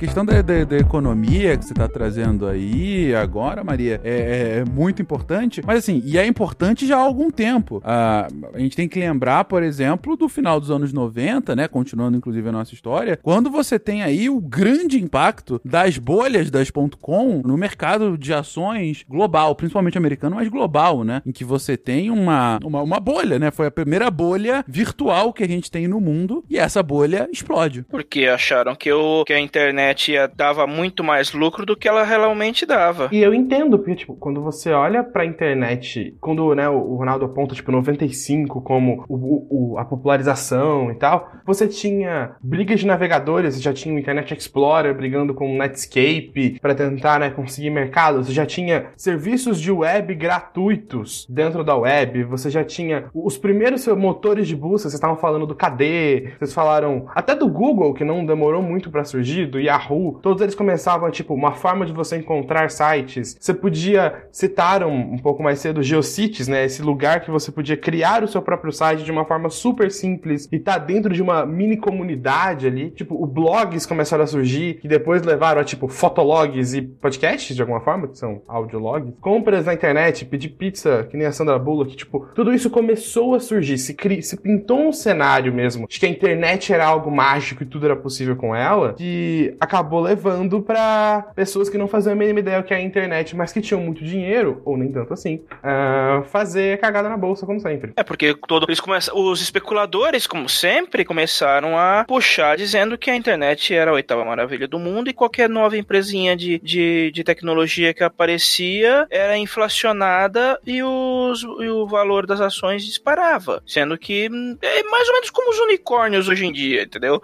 Mas o com bem menos lastro do que, do, do que eles já têm hoje. Ou que é questionável. Tem gente que diz que esse boom de unicórnios pra cima e pra baixo, como Uber, Nubank e companhia limitada, são a segunda bolha da internet. E que uma hora que, e que tá prestes a isso. E que tem muito é, é, especialista, pesquisador, que diz que essa segunda bolha tá prestes a estourar. E quando estourar vai ser feio. O Uber, é, seguidamente, com, com déficits, né? É, o Uber perdeu muito investimento por conta da pandemia, por conta da, da redução de corridas, teve que dispensar um monte de motoristas, fechou um monte de escritórios, acho que inclusive fechou o escritório de São Paulo. É, tá feia a coisa. Ah, mas mesmo antes da, da pandemia, né, Ronaldo, é, com relação ao, ao resultado final do Uber, o Uber, durante alguns anos, foi fechou no vermelho, se alimentando de novo investimento por conta do potencial do negócio, né? O Nubank fecha todo ano no vermelho. A Netflix fecha todo ano no vermelho. É que, A Amazon até bem recentemente fechava todo ano pois no é, vermelho. a Amazon passou a entrar no verde há pouco tempo atrás. Uma coisa que eu, que eu vejo observando várias empresas dessas, .com, principalmente as que têm negócio exclusivamente na internet, é que ou você vende na, na alta por um preço milionário a sua empresa, você espera ela morrer, ou a UOL comprar, né, que significa a mesma coisa. A, a dica é, se o Facebook quer comprar, vende. Porque, tipo, o Facebook chegou e disse assim, ó, você vende pra mim? Não, então eu vou criar um negócio igual e te destruir. O Snapchat ainda tá no ar, né? Tá no ar, mas... Ah, claro, o alcance É. dele diminuiu bastante, mas tá no ar. É diferente do aplica de um- um tal de um aplicativo, de um tal de Meerkat, que surgiu em 2015? Acho que foi em 2015. Que era, foi o primeiro aplicativo que permitia fazer transmissão de vídeo ao vivo pela internet. Só que como ele, como ele queim, meio que queimou a largada, o Twitter copiou descaradamente na forma do Periscope e o Facebook copiou como a- o Facebook Live, o YouTube copiou também, e rapidinho o aplicativo morreu, no mesmo ano, que todo mundo copiou. Como a gente disse logo no início, na internet tudo se copia. Cara, não adianta ter uma. É, é, é básico para todos os negócios. Você tem, você tem uma ideia, você lança essa ideia, você ganha dinheiro com essa ideia, você não depende apenas, digamos assim, da sua capacidade de transformar aquela sua ideia em dinheiro. Você depende também de seus, do- dos seus adversários. Se seus adversários têm muito mais capital e muito mais presença de, de presença de internet do que você, você vai rodar. E daí você vende pro Facebook, como disse o Guacha, eu concordo com ele. Não, mas o, o próprio Anderson trouxe isso de, ah, esperar valorizar pra vender pra alguém ou senão morre. É, e isso volta a uma discussão que a gente teve logo no início do episódio, do quão efêmeros são esses serviços, né? A popularidade. E claro, tem alguns que acabam se consolidando, né? O Facebook tá aí, pô, acaba sendo a, a- maior rede social do mundo, né? É a Amazon A Amazon tá aí desde antes da primeira bolha. Exatamente. A Amazon tá antes da primeira bolha e tem. o- o- hoje o seu dono é o homem mais rico do mundo, né? Um cara, enfim, bilionário com- com um B maiúsculo, né? Então, assim, você tem, claro, que um ou outro serviço que acaba ficando, mas você também tem as hypes, né? Dos serviços que parecem ser muito interessantes e que afundam em pouco tempo. Um aplicativo, um serviço, coisa assim. E, e, às vezes é questão não de anos, de meses, né? Você tem um, um novo serviço muito bacana e seja por concorrência de um serviço direto, né? Como esse que você citou agora, Ronaldo, seja por concorrência de outros que roubam o tempo, né? Porque também tem isso, a pessoa tem um tempo limitado no dia pra ficar vendo. De repente pode ser que aquela ideia morra e aí, enfim, uma boa ideia vá por água abaixo. E, mas o ponto aqui, nesse nosso momento histórico de final dos anos 90 e início dos anos 2000, com a bolha, é que a gente não tinha essa noção, gente. A, a internet era, é- era literalmente. Eu sou da época em que a internet era mato, aí era o mato de verdade. Você não tinha nada, qualquer coisa era uma nova ideia. E justamente por ser tudo mato, tudo virgem, você não tinha noção do potencial ou de como as as ideias teriam lastro na realidade ou não, ou se o meu serviço de pizza de fato teria cliente suficiente para eu receber um aporte de 10 milhões para que ele sobrevivesse, ou, ou se eu ia perder dinheiro com isso. Ainda estava sendo tudo tateado e, como qualquer bolha, tudo super, super estimado. E super estimado a tal ponto que, de repente, viu-se que o lastro era muito menor naquele momento do que efetivamente se esperava. E daí a bolha explode. Acabou acontecendo uma supervalorização de negócios que, na, na verdade, não valiam nada, né? Como qualquer bolha. Não, investindo em areia. Investindo em areia. Eu costumo dizer que o primeiro golpe nessas primeiras empresas.com foi o bug do milênio e, a- e o golpe final foi os atentados de, de 2001, né? De 11 de setembro de 2001, que meio que criaram uma crise sistêmica aí que acabou por sepultar essas empresas. É, mas o 11 de setembro foi muito mais generalizado do que centralizado nas, na- nas empresas.com. Foram, as, foram mais afetadas, sim, mas. Foi meio que a pá de cal nelas, É, né? foi. Foi a última pá de cal, mas foi uma. A, a crise desencadeada pelo 11 de setembro foi generalizada. Não, sem dúvida. Não, eu só ia falar que a gente tá em 2020. Bug do milênio é uma coisa que já precisa ser explicado. Ah, é Opa, é importante. verdade. É verdade. Já que eu sou o representante. A voz da dos- juventude. a voz da juventude desse cast. o bug do milênio é o seguinte: quando a gente. é, a forma como as pessoas é, armazenavam datas ah, nos velhos tempos era. Ele estava em 1900 bolinha. Em 1900 bolinha, ele estava em 1900 bolinha, muitas bolinhas. Então, tipo, fazia muito tempo que você estava nos anos 1900 e alguma coisa. Então, os primeiros sistemas, eles não sentiam uma necessidade muito grande de armazenar os quatro dígitos do ano. Até porque memória extra para datas com quatro dígitos, anos com quatro dígitos significava mais dinheiro e memória não era barata. muito, muito, muito cara pra, comparado com hoje. Começando a armazenar só os últimos dois dígitos. Então, eu nasci, e agora eu vou entregar a idade pra vocês verem com que estamos juntos, né? Eu nasci dia 24 de agosto de 1998. Isso, ele armazenaria 24, 8, 9, 8. O problema é que, quando você vira o milênio, você volta 99, 00.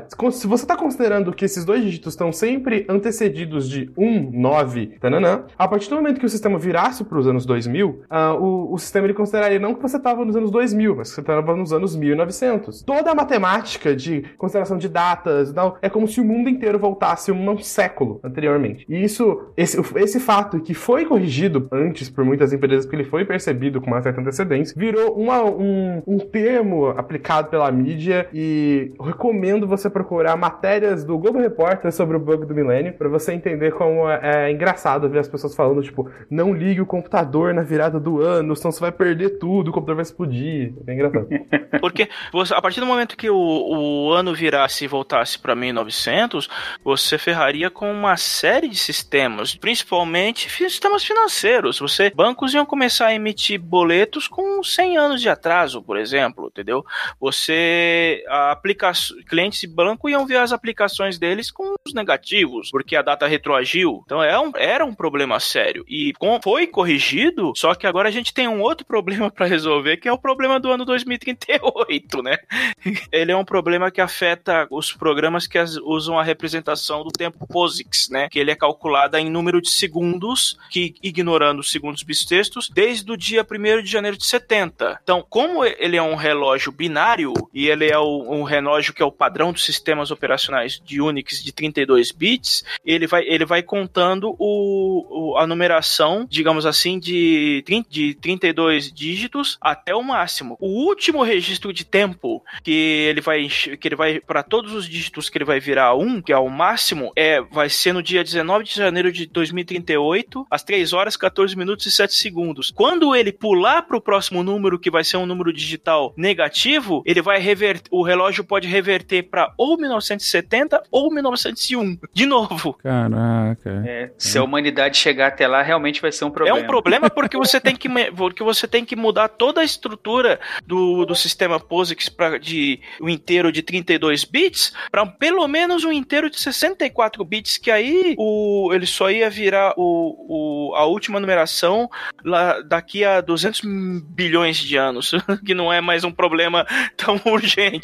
Mas, Ronaldo, considerando que é só 2032 e 2020 tá sendo assim, eu realmente acho que a gente não tem que se preocupar. 38. Não vai ser um problema também. A gente tá arrumando pro, pro concerto. 18 anos, gente. Relaxa, que se a gente chegar lá já é lucro. É, É, Até lá o mundo já acabou. é, 18 A anos. gente resolve É, antes, 18 anos, tá muito longe, tão longe quanto que a gente pensava que 1995 tava logo, logo ali também, né? Não vai nessa. O tempo passa muito rápido. Ronaldo, eu acho que nesse momento você tá sendo idealista de que a gente ainda vai estar vivo. Esse que é o ponto. Não, mas mentira. É, não, de fato é, é, é uma, uma coisa a ser considerada. é, imagino que vai ter que demandar uma mudança sistêmica bem grande. E realmente nunca tinha ouvido falar, mas, mas entendi a lógica. Então é, é um bug do milênio em 2038. Tem texto no Deviante sobre isso, se você quiser ler mais sobre. Tá no post. um século de atraso.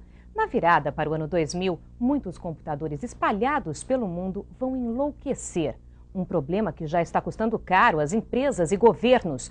Uma dor de cabeça que se perde no tempo. Estamos aqui falando de- dessa virada de milênio. Uhum. E, e- e justamente nesse momento, gente, a gente tem uma popularização grande é, dos, desses sites de, de procura, né? Então, é, é daí, desse final dos anos 90, que você tem o Google, que viria a ser um desses gigantes, né? Esse monstro da, da internet. Ah, vocês já comentaram aí de blogs, de compras e tal, mas eu acho que uma outra grande virada na popularização e principalmente na intensificação do uso da internet são as redes sociais nesse momento, né? Em que você, que você tem primeiro o chat, né? A gente já comentou do Mirk, do ICQ, depois MSN, mas a rede social mais bem formalizada, vamos colocar assim, como principalmente aqui no Brasil o Orkut, né? E depois Facebook, mas também outras, é, é, é quando você tem a a intensificação do uso e também isso acaba batendo aqui no Brasil, né? E já trazendo para a realidade brasileira, é, essa, esse aumento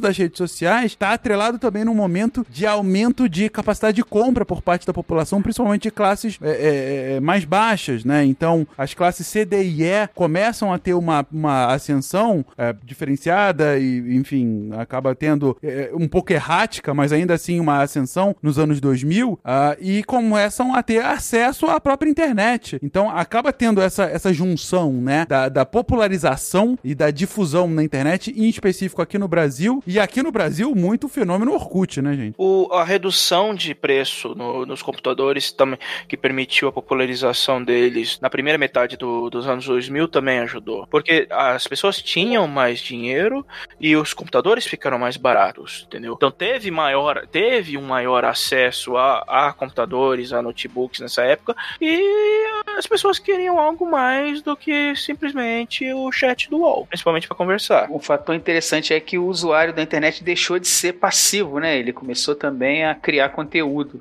Hum, aquela famosa internet 2.0. Você tinha as ferramentas de criação de conteúdo, você tinha o Live Journal, você tinha o Blogger, que é a ferramenta de blog do Google. Você tá, o WordPress ia surgir um pouquinho depois disso.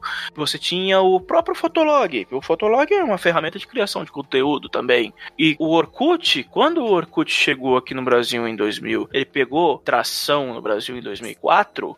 Ele, ele tinha aquele formato de fórum, mas ele também permitia que as pessoas compartilhassem gostos parecidos e, e, e, de certa forma compartilhassem seus conteúdos também, compartilhassem informações. A maioria das pessoas hoje que conheceu o Orkut não gosta da, da estrutura do, do Orkut, do- ou do, digamos assim, do tipo de público que o Orkut juntava também, mas querendo ou não, a, a forma de fórum era bastante útil para quem queria aprender sobre algum assunto novo, queria, quisesse, por exemplo, eu tive meus primeiros contatos, digamos assim, de brincar com fotografia através do, do Orkut. Não foi com, com tutoriais ou com livros. Eu acessei a comunidade do, do Orkut que era centrada em fotografia, que aprendi bastante, bastante alguns macetes sobre tirar fotos ali. Então você tinha a, a maneiras de, de agregar, de compartilhar o seu conhecimento, de compartilhar seu conteúdo por ali também. Algumas das ferramentas que a gente usou na época, elas, elas foram surgindo meio que em paralelo, né? Não teve um, não teve, digamos assim, é, tinha as, as, algumas ferramentas específicas como o canal de IRC do Brasil, que era o Brasirc, ou você tinha as, pró as próprias redes de, de BBS das universidades aqui, mas quando a, a, a, que foi incentivado principalmente na época da Eco 92, mas quando a internet deu um boom lá fora, foi, simu, foi praticamente simultâneo aqui. Talvez com alguns aninhos de diferença, mas não, de qualquer não, em forma... Nove, em 95, já, eu, eu, em 95, comecinho de 95, 96 já tinham vários portais. O UOL já estava estabelecido em no, em noven- no fim de 95 como um portal grande da internet brasileira, entendeu? Sim, é que o, em 95 foi literalmente o começo, tipo, porque no, no fim de 94 a Embratel tinha, tipo, o monopólio dos- das primeiras linhas de internet, né, das primeiras conexões, e 95 é o ano onde esse monopólio é quebrado. Então outras empresas começam a poder disponibilizar esse serviço para as pessoas, e aí a partir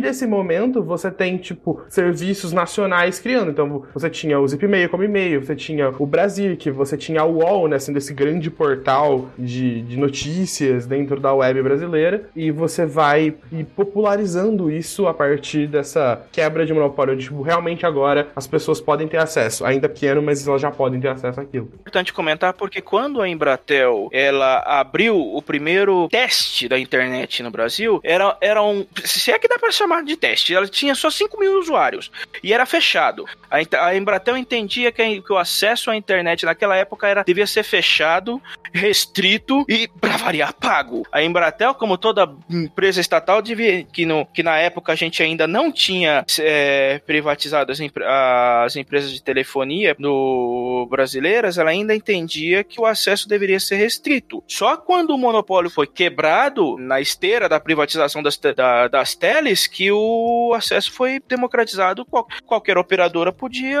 permitir o seu acesso livre, entendeu? Pa- Cobrando apenas, digamos assim, o pulso telefônico. É, e aí veio um sem número de empresas, né? Eu lembro que uma das. Bom, tiveram algumas empresas de, de internet grande. Eu lembro uma das primeiras, inclusive a gente chegou a usar lá em casa, foi Mandic, né? Que, que tinha. Era bem grande em São Paulo. Mas aí depois vieram a, o próprio Ball, né? Tinha a OL e tinha o Ball também, né? O Brasil Online. Brasil Online acho que tá no ar até hoje. Eu acho que sim. Sim, os e-mails da Ball ainda Ainda tem e-mail bom ainda. Tem, eu tenho. Eu usei, por um tempo, ah, alguns anos atrás, antes de migrar pra, pra fibra. O Fencas, quando você falou do filme da Sandra Bullock, e você falou, tipo, ah, não, esse filme foi, tipo, responsável por mostrar isso pras pessoas, e você falou, tipo, brincando e tal, mas meio que no Brasil foi o que rolou, assim. Tipo, existiu uma. e Quando eu falei de web namoro no começo do cast, eu tava falando sério, porque existiu uma novela que, que é literalmente ela, ela é lançada na Globo, e novela na Globo em 95 era o assunto do país, chamava Explode Coração. Explode Coração, Não, não, não, nossa não. senhora. Não é uma novela, é a novela do Cigano Igor. Ah! Por favor, meça as suas palavras aqui. Meu Deus. Mas é a novela do web namoro. Mas Dara quer mesmo é abrir seu coração.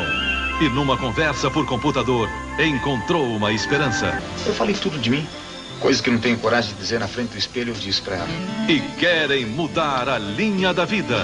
Como se pudessem programar o destino. Porque é literalmente isso, tipo, ah, você tem é, o, o casal de protagonistas se conhecendo pela internet por meio de um computador e, e, tipo, e depois se encontrando e criando a trama a partir daí. E, tipo, botar isso logo no começo, tipo, sei lá, mês passado a internet agora é uma coisa, com certeza não tá pra todo mundo, e amanhã ele tá, ela, ela tá literalmente no maior canal de comunicação do país. É um choque, tipo, eu sei que a novela é conhecida por, tipo, muitos outros choques, tipo, por, pra pra representar a cultura cigana de formas não tão legais, mas a ideia, é, querendo ou não, é, é, uma ideia, é, talvez tenha sido o primeiro contato de muita gente pela, do que é a internet. O que vem depois, tipo, você tem é, temporadas de malhação que são, tipo, sobre conversar no IRC com as pessoas ao vivo. Você vai tendo, tipo, outras inserções na televisão e na mídia tradicional que hoje a gente já acha comum e normal e uma vai consumindo a outra e fagocitando num negócio estranho, mas que começa desde o do dia zero, assim. A, o- a Globo usou a- o exemplo da novela pra explicar o boom da internet na época. Eu não lembro se foi no Fantástico ou se foi no Globo Repórter, mas provavelmente foi no Fantástico, né? Tem cara de fantástico, tem cara de fantástico. Provavelmente foi no Fantástico.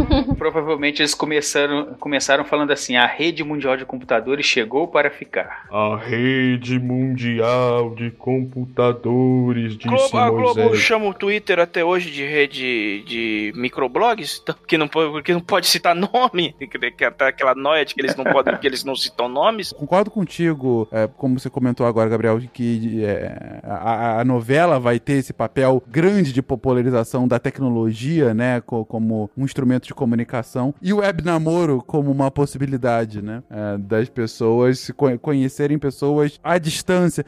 Não é algo diferente, você já tinha algo mais ou menos assim com cartas, né? Mas agora mudando a, a tecnologia e facilitando sobremaneira, né? Sim, com certeza. É, porque se você, você trata de uma nova tecnologia numa, numa mídia de massa que era a novela das oito, óbvio que, o, que, que aquilo vai viralizar.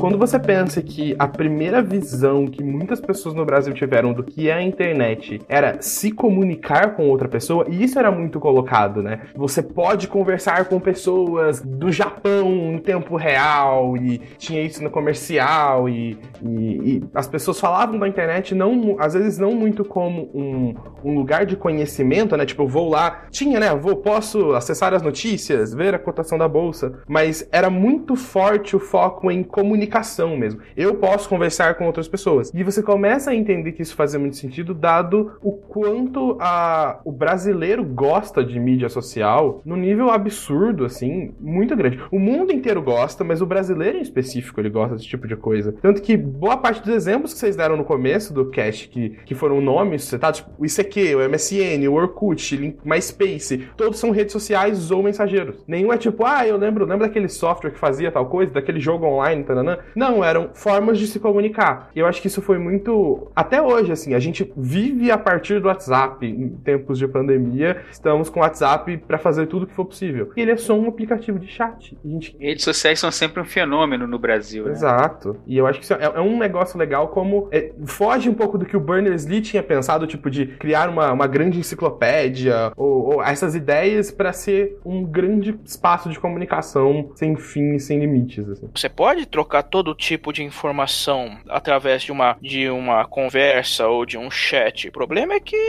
o, o tipo de informação pode ser qualquer coisa. Pode ser, pode, ser uma informação útil, pode ser uma informação inútil. Pode, pode ser uma conversa amena, pode ser uma discussão que descamba para discurso de ódio. Pode, pode ser uma informação que, digamos assim, pode ser de extrema relevância ou pode ser conversa de, de terraplanista. Que é aquilo que eu falei lá da frase do, do, do Humberto Eco no, no, no começo, que as redes sociais deram voz a uma legião de imbecis. É na mesma medida. Você é uma faca de dois gumes. Você, você tem a, o potencial de usar a internet para o bem, você tem o potencial para usar a internet para o mal e você tem o potencial da internet para espalhar um monte de groselha. Ao mesmo tempo que ela dissemina o conhecimento, ela também dissemina a ignorância. É, na, na mesma medida. O problema do Eco, quando, quando ele fez essa declaração, é que ele não via a, a utilidade das redes sociais como uma ferramenta, uma ferramenta relevante na, comunica na comunicação humana. Ela, ela, da visão do Eco, as redes sociais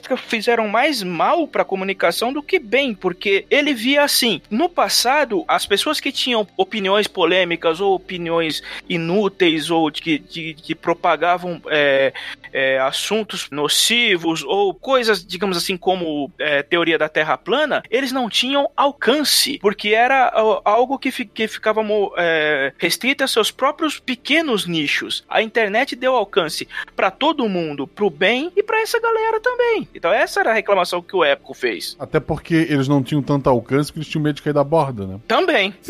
também.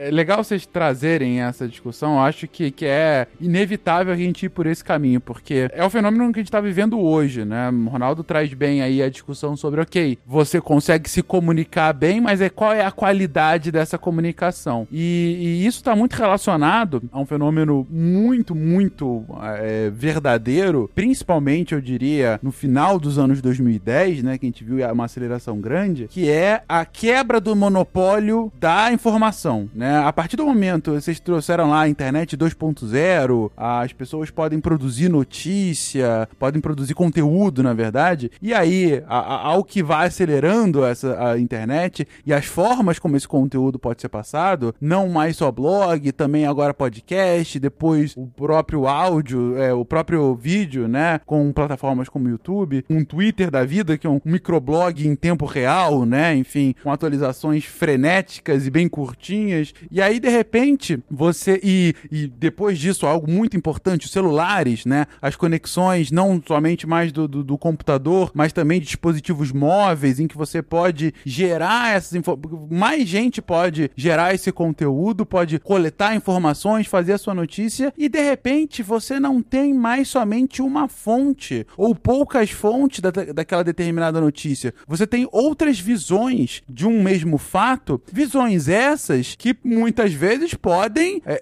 é, contestar o monopólio anterior. Se antes, aqui no Brasil em especial, isso é muito realidade, antes você tinha cinco, seis, sete grandes canais de comunicação transmídia por aí, agora você tem literalmente milhares. E cada um com um, um tipo de versão, visão uh, e, e modo de contar o mundo. E a partir desse momento, você também, como consumidor dessa notícia, pode escolher de quem você quer ver esse filtro do mundo. O que não necessariamente vai te levar para um filtro mais próximo de uma verdade objetiva, por mais que seja contestado, mas sim pode te aproximar daquilo que melhor te convém. Ou seja, você se encarcerar em bolhas que vão repetir aquilo que você quer ouvir, né? Então, se eu tenho uma visão já predisposta de, do mundo de determinado prisma, eu quero que aquele canal de notícia que me traga notícias que, da qual eu me identifico. Vou ficar me estressando vendo notícia. Eu quero que ele, re, ele replique a forma como eu penso. E aí, por exemplo, para notícia, acaba tendo essa, essa quebra de monopólio, o surgimento de novos polos de, de divisão de mundo, e polos esses, e aí volto mais uma vez ao que o Ronaldo tá trazendo, não necessariamente atrelado a uma realidade objetiva, que pode estar tá bastante próximo a uma visão deturpada, mas que ainda assim bastante apelativa. E no limite, no limite, você tem a emergência de lideranças políticas que vão na esteira desse tipo de informação. Lideranças essas de qualquer espectro político aqui. É claro que a gente vai notar os mais famosos, eu acho que de todos que a gente tem aqui no hoje, hoje o Trump seja o exemplo mais claro disso, de quem mais conseguiu uh, surfar nessa onda muito claramente, né? E, e vender uma visão antissistêmica política a partir disso. Inclusive, criou um termo. Hoje em dia a gente não fala, não existe mais o termo mentira no Brasil, agora é só fake news, né? Uh, já, já popularizou, já, daqui a pouco vai entrar no dicionário. O Aurélio vai ter fake news como, como um, um, um lexo no português, porque já é do, do, do, cotidiano, né? E quem criou, quem não quem criou, mas quem popularizou foi o Trump lá na, nas eleições de 2016. E, e, e, você tem então essa, essa emergência de outras uh, versões. Eu não vou falar de outras verdades, que eu acho que já é um exagero, mas de outras versões do fato. E aí, por exemplo, a necessidade de checadores de fato. Quando é que você imaginar em 95 a necessidade de um serviço de checagem de fatos se quem tá dizendo os fatos são 5, 6, 7 empresas? Não precisa de, de uma checagem de fato. Agora, quando a, o fato vem da tia do WhatsApp que tá distribuindo a partir de um canal bem organizado, de uma notícia, é, a partir de uma visão política bem específica, aí você começa a ter necessidade de ter alguém, ou de tentar recuperar esse monopólio, ou pelo menos do controle é, da, da, de, de, uma narrativa, ou de fatos minimamente objetivos que possam ser verificados. Né? O termo que eles usam para isso hoje é pós-verdade. Já tem diversos artigos e pesquisas já bem embasadas falando justamente sobre essa questão da era da pós-verdade. Mas isso vale para todo e qualquer espectro político. Você tem, você tem o Trump e o, e o Bolsonaro de um lado e você, e você tem, digamos assim, a, a mídia radical de esquerda do outro lado, tipo a mídia estatal da Coreia do Norte ou da China, por exemplo. Cada núcleo, digamos assim, de, de notícia, digamos assim,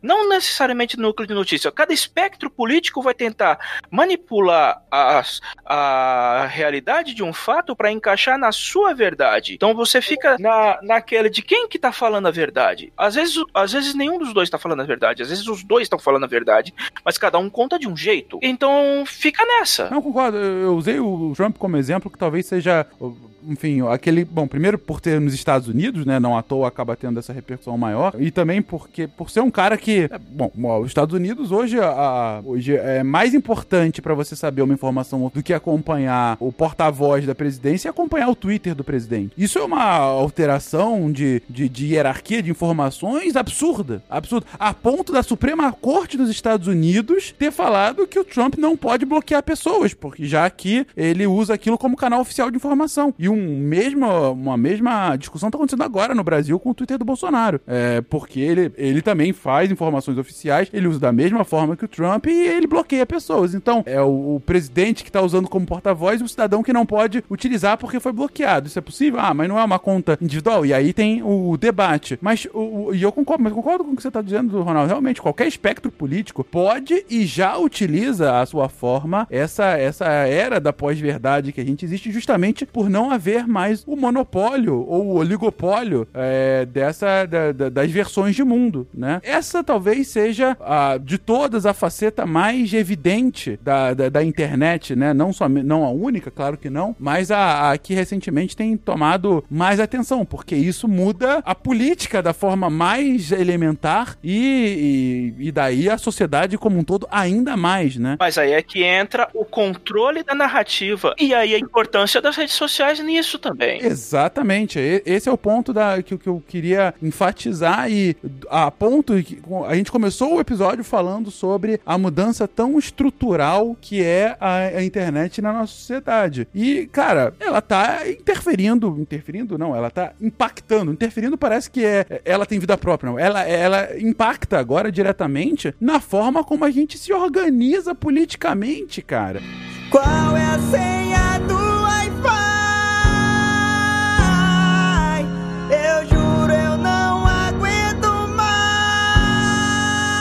Você fala é, que ela tá impactando, né, e não interferindo, porque não tem vida própria, mas uma discussão que existe é que hoje, para muita gente, a internet é WhatsApp Facebook. Você vai perguntar para muita gente aí com menos instrução ou com menos contato com tecnologia, não necessariamente com menos instrução formal, sobre o que é a internet, a pessoa vai te responder Facebook. Essas redes, elas só te mostram mais do que você quer ver. Elas não te tiram da bolha. Pelo contrário, elas te afundam cada vez mais na bolha. Então, tem isso de, sim, tem vida própria, sim, está interferindo propositalmente ou não. É a forma como o Facebook existe e já interfere. E você pensa, Facebook, Instagram, WhatsApp, é uma empresa só. É tudo Facebook, entendeu? Então, ao ponto de que atualmente, né, para essa eleição presidencial dos Estados Unidos, está tá se levantando uma preocupação legítima de quanto que o, que o, que o Facebook pode influenciar, influenciar na eleição. Porque- estão com medo de que aconteça outro escândalo do- da, da Cambridge Analytica, como foi em 2016. Esses 10 anos que eu, que eu dei aula, hoje eu tô fora da sala de aula, mas de uma escola em outra, como a CT, mais de uma vez, a, professores reclamando de caiu a internet, era o Orkut ou o Facebook que foi bloqueado. E aí bloqueava o Orkut, todos os professores chegavam à conclusão de que acabou a internet na escola.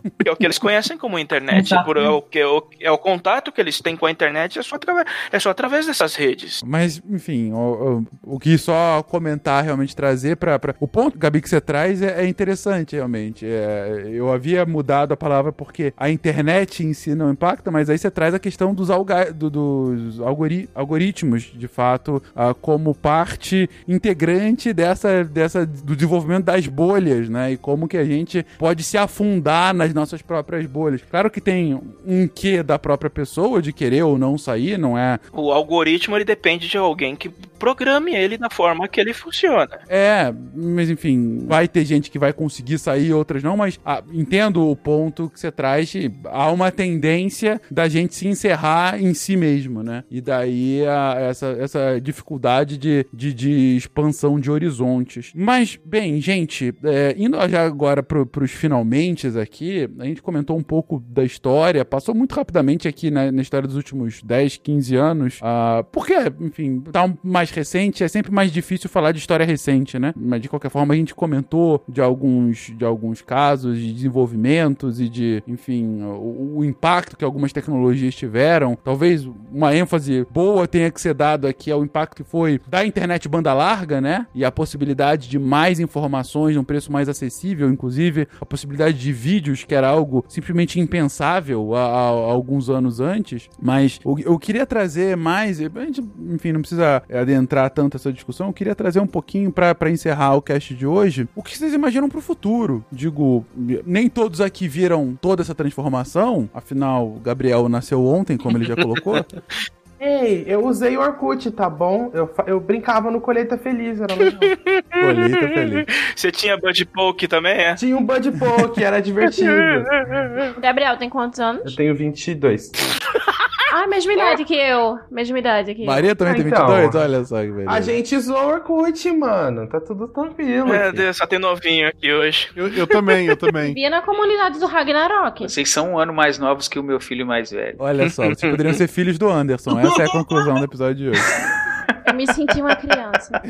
Eu tô acostumado. Mas tudo bem. Mas bom, o que eu queria comentar é, bom, vivendo isso mais na sua história, ou enfim, tendo vivido parte disso, mas vivendo agora, né? O que, que é a internet hoje, seus impactos e, e evolução tecnológica. Como é que vocês imaginam que vai ser o futuro, né? Como que essa história vai continuar sendo construída? De outra forma, pra onde que a internet vai? E onde que a gente vai junto com ela, dado que hoje é parte integrante da sociedade? Se tem uma coisa que caracteriza o que a internet é hoje, é o que o, que o termo famoso chama de Big Data. Mas nada deixa de ser, tipo, uma quantidade exorbitantemente muito, muito grande, enorme de dados ao mesmo tempo. Então, qualquer coisa que você faz na internet, co- é, são coletados muitos dados que hoje, com coisas como ciência de dados, engenharia de dados, né, que, que cria essas ferramentas, elas cruzam essas informações e começam a criar perfis de você, do que você gosta. Algumas vezes eles são usados pra gente, como sistemas de recomendação sobre o que você quer assistir agora do Netflix ou do YouTube. Algumas vezes são pra te vender propaganda, algumas vezes são pra te direcionar uma opinião política. Então, essa a internet passou só de ser tipo você como usuário, passou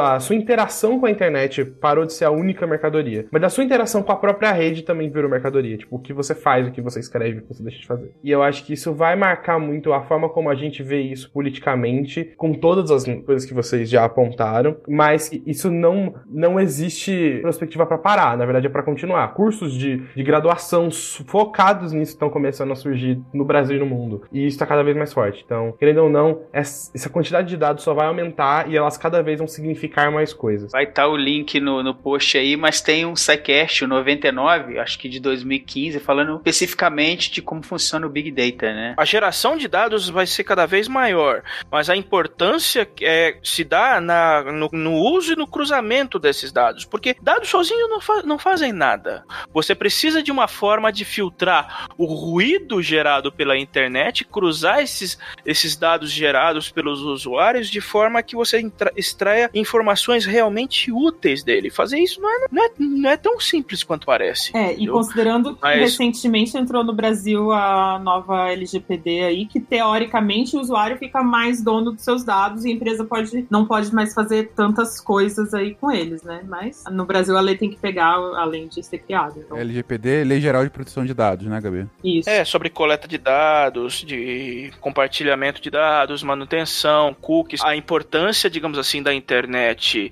para o compartilhamento de dados, para o avanço da educação, porque a gente tem, tem gente que aprende muito, a gente, a, a gente aprende muita coisa na internet também, se estivermos dispostos a pesquisar o sufi- suficiente e estivermos dispostos a filtrar o ruído. Então o problema é, digamos, em Big Data é filtrar é, esse, esse ruído da internet através de, de, de algoritmos inteligentes que, entre, que vão entregar com mais eficiência aquilo que a pessoa está procurando. Não é fácil. Quem conseguisse fazer, quem conseguir fazer isso mais ou menos melhor, de uma forma melhor do que o Google já faz hoje, vai estar trilho, vai tá trilionário. Mas é uma tendência para o futuro da internet. Hoje nós temos a internet que já permite cada um, cada indi, cada usuário ser não é um não criador de conteúdo, porque isso seria uma característica da internet 2.0. Uma característica hoje da internet é que cada usuário tem o potencial de ser um formador de opinião na internet. O problema é como o, o que é essa opinião do usuário, quem vai se deixar formar pela opinião do usuário se essa opinião é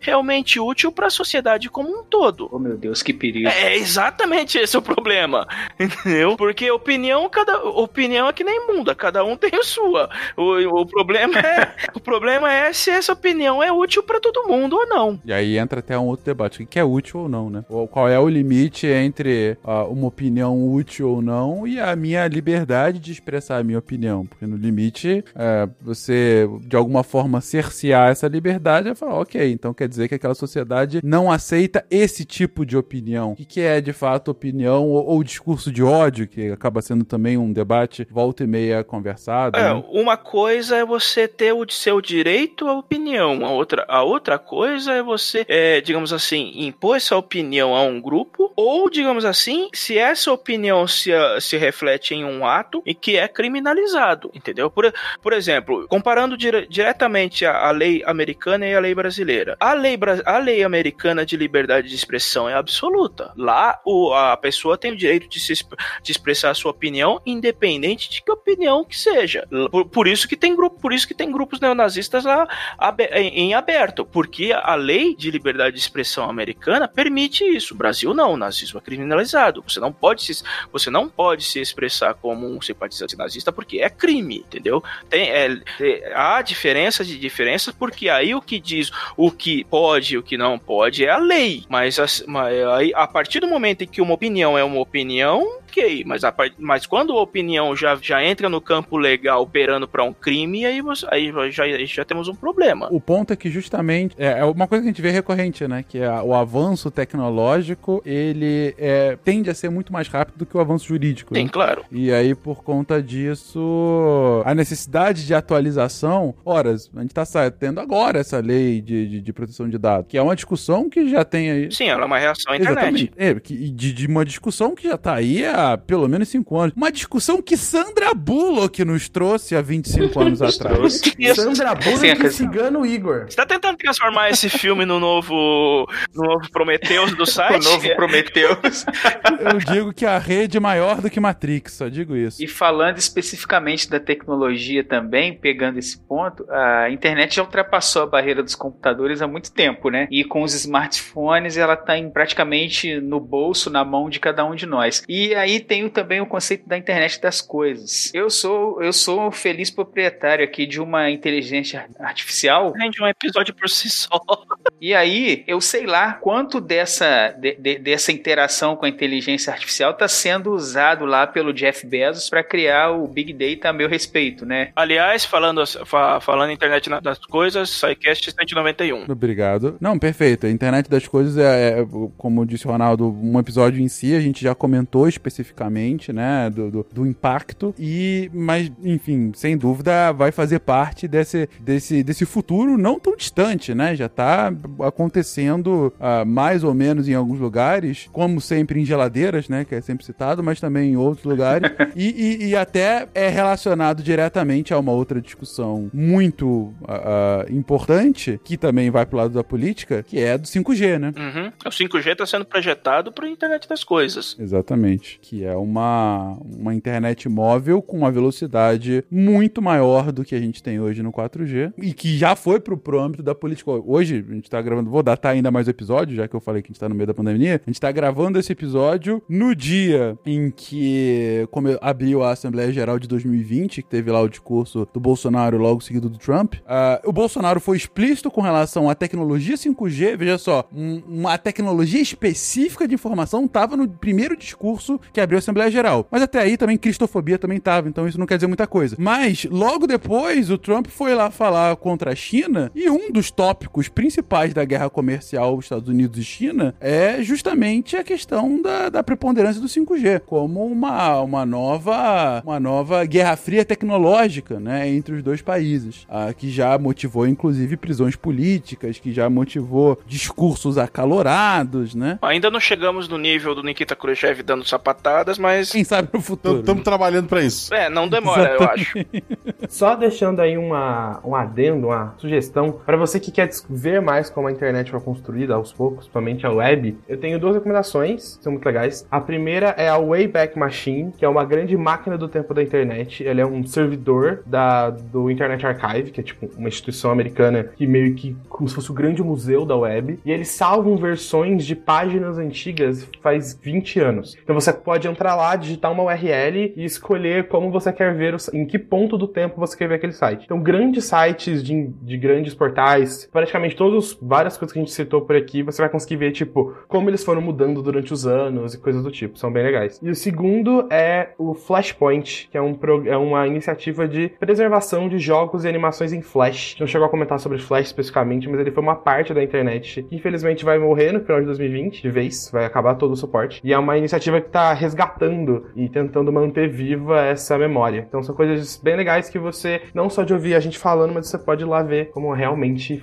era de alguma forma a internet há alguns 10, 15 anos atrás. Então fica as dicas. Eu gostava das páginas em Flash. Combo Ranger, um beijo, Fábio Abu. Nossa, era muito bom Combo Ranger. Muito bom. Era uma tarde pra carregar cada página do quadrinho, mas a gente assistia. Exatamente. Combo Ranger e o que eu vi muito também, charges.com.br. Charge.com, isso. Muito bom. Dicas ou palavras finais, gente? O que eu sinto é que até o fim da, da, da pandemia, metade da população vai ser streamer. Então metade vai ser youtuber. Vocês são mais positivos do que eu. É isso, gente.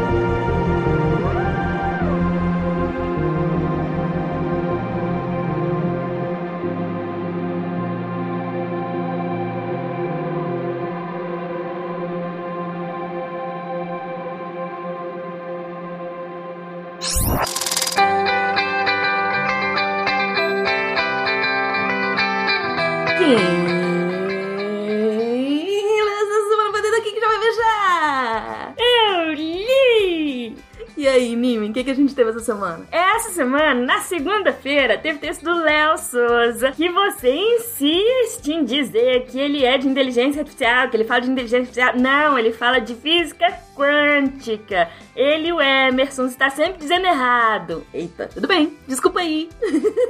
O que, que o Léo escreveu pra gente dessa vez? O Léo escreveu Cura Quântica, parte 4, emaranhamento. Ele vai falar desse conceito aí, que é super estranho, mas tá muito bom o texto. tá muito bom, gente. Terça-feira eu trouxe um texto do Antônio Lucas, Masculinidade Patriarcal em Tempos de Covid-19. O Antônio Lucas traz uma discussão importantíssima sobre o patriarcado e a pandemia que a gente tá vivendo. Vale muito a pena ler. Quarta anime? Quarta, teve texto do Thiago Dias. Um pouco sobre futebol americano. Ele vai tendo explicar um pouco, né, como funciona aí e tal, um pouco da história, falando da matemática e tal, mas assim, é, é um esporte que eu acho muito difícil. Eu também não entendo nada. Na verdade, eu tô começando a entender um pouco mais, mas ainda assim, vou dizer que eu prefiro rugby. Seguindo, quinta-feira a gente teve inteligência artificial. Sim, com o Rodolfo Freire maravilhindo. Ele escreveu a terceira parte de Desmistificando a Inteligência Artificial. O que é mais importante na construção de uma IA? O texto tá muito gostoso de ler, muito fácil, tá muito, muito, muito, muito bom. Imperdível. Corram lá pra ver. Quer falar de sexta anime? Sexta-feira teve texto do Verta. Ele escreveu assim: uma ideia para aventura de RPG entre o mal e a loja. O que acontece assim? Ele falou que ele, cotado, né, gente? Ele queria jogar e aí as pessoas não quiseram jogar. E aí ele fez essa história. E aí ele tá falando aí: ah, olha só como essa história é legal, vai que alguém quer fazer e tal. E aí foi isso que ele fez. E tá assim: a história é muito boa. Eu, eu, eu diria para as pessoas jogarem. É isso, gente. Todos esses textos você encontra em www.deviante.com.br. Se você tem interesse em se tornar um redator deviante, é só mandar e-mail para contato@saicast.com.br. Aqui é a Debbie Cabral, editora do portal Apagando a Luz da Torre Deviante. E anime! Se a ciência não for divertida, tem alguma coisa errada. Tem que ser divertida. A coisa mais divertida que tem é a ciência.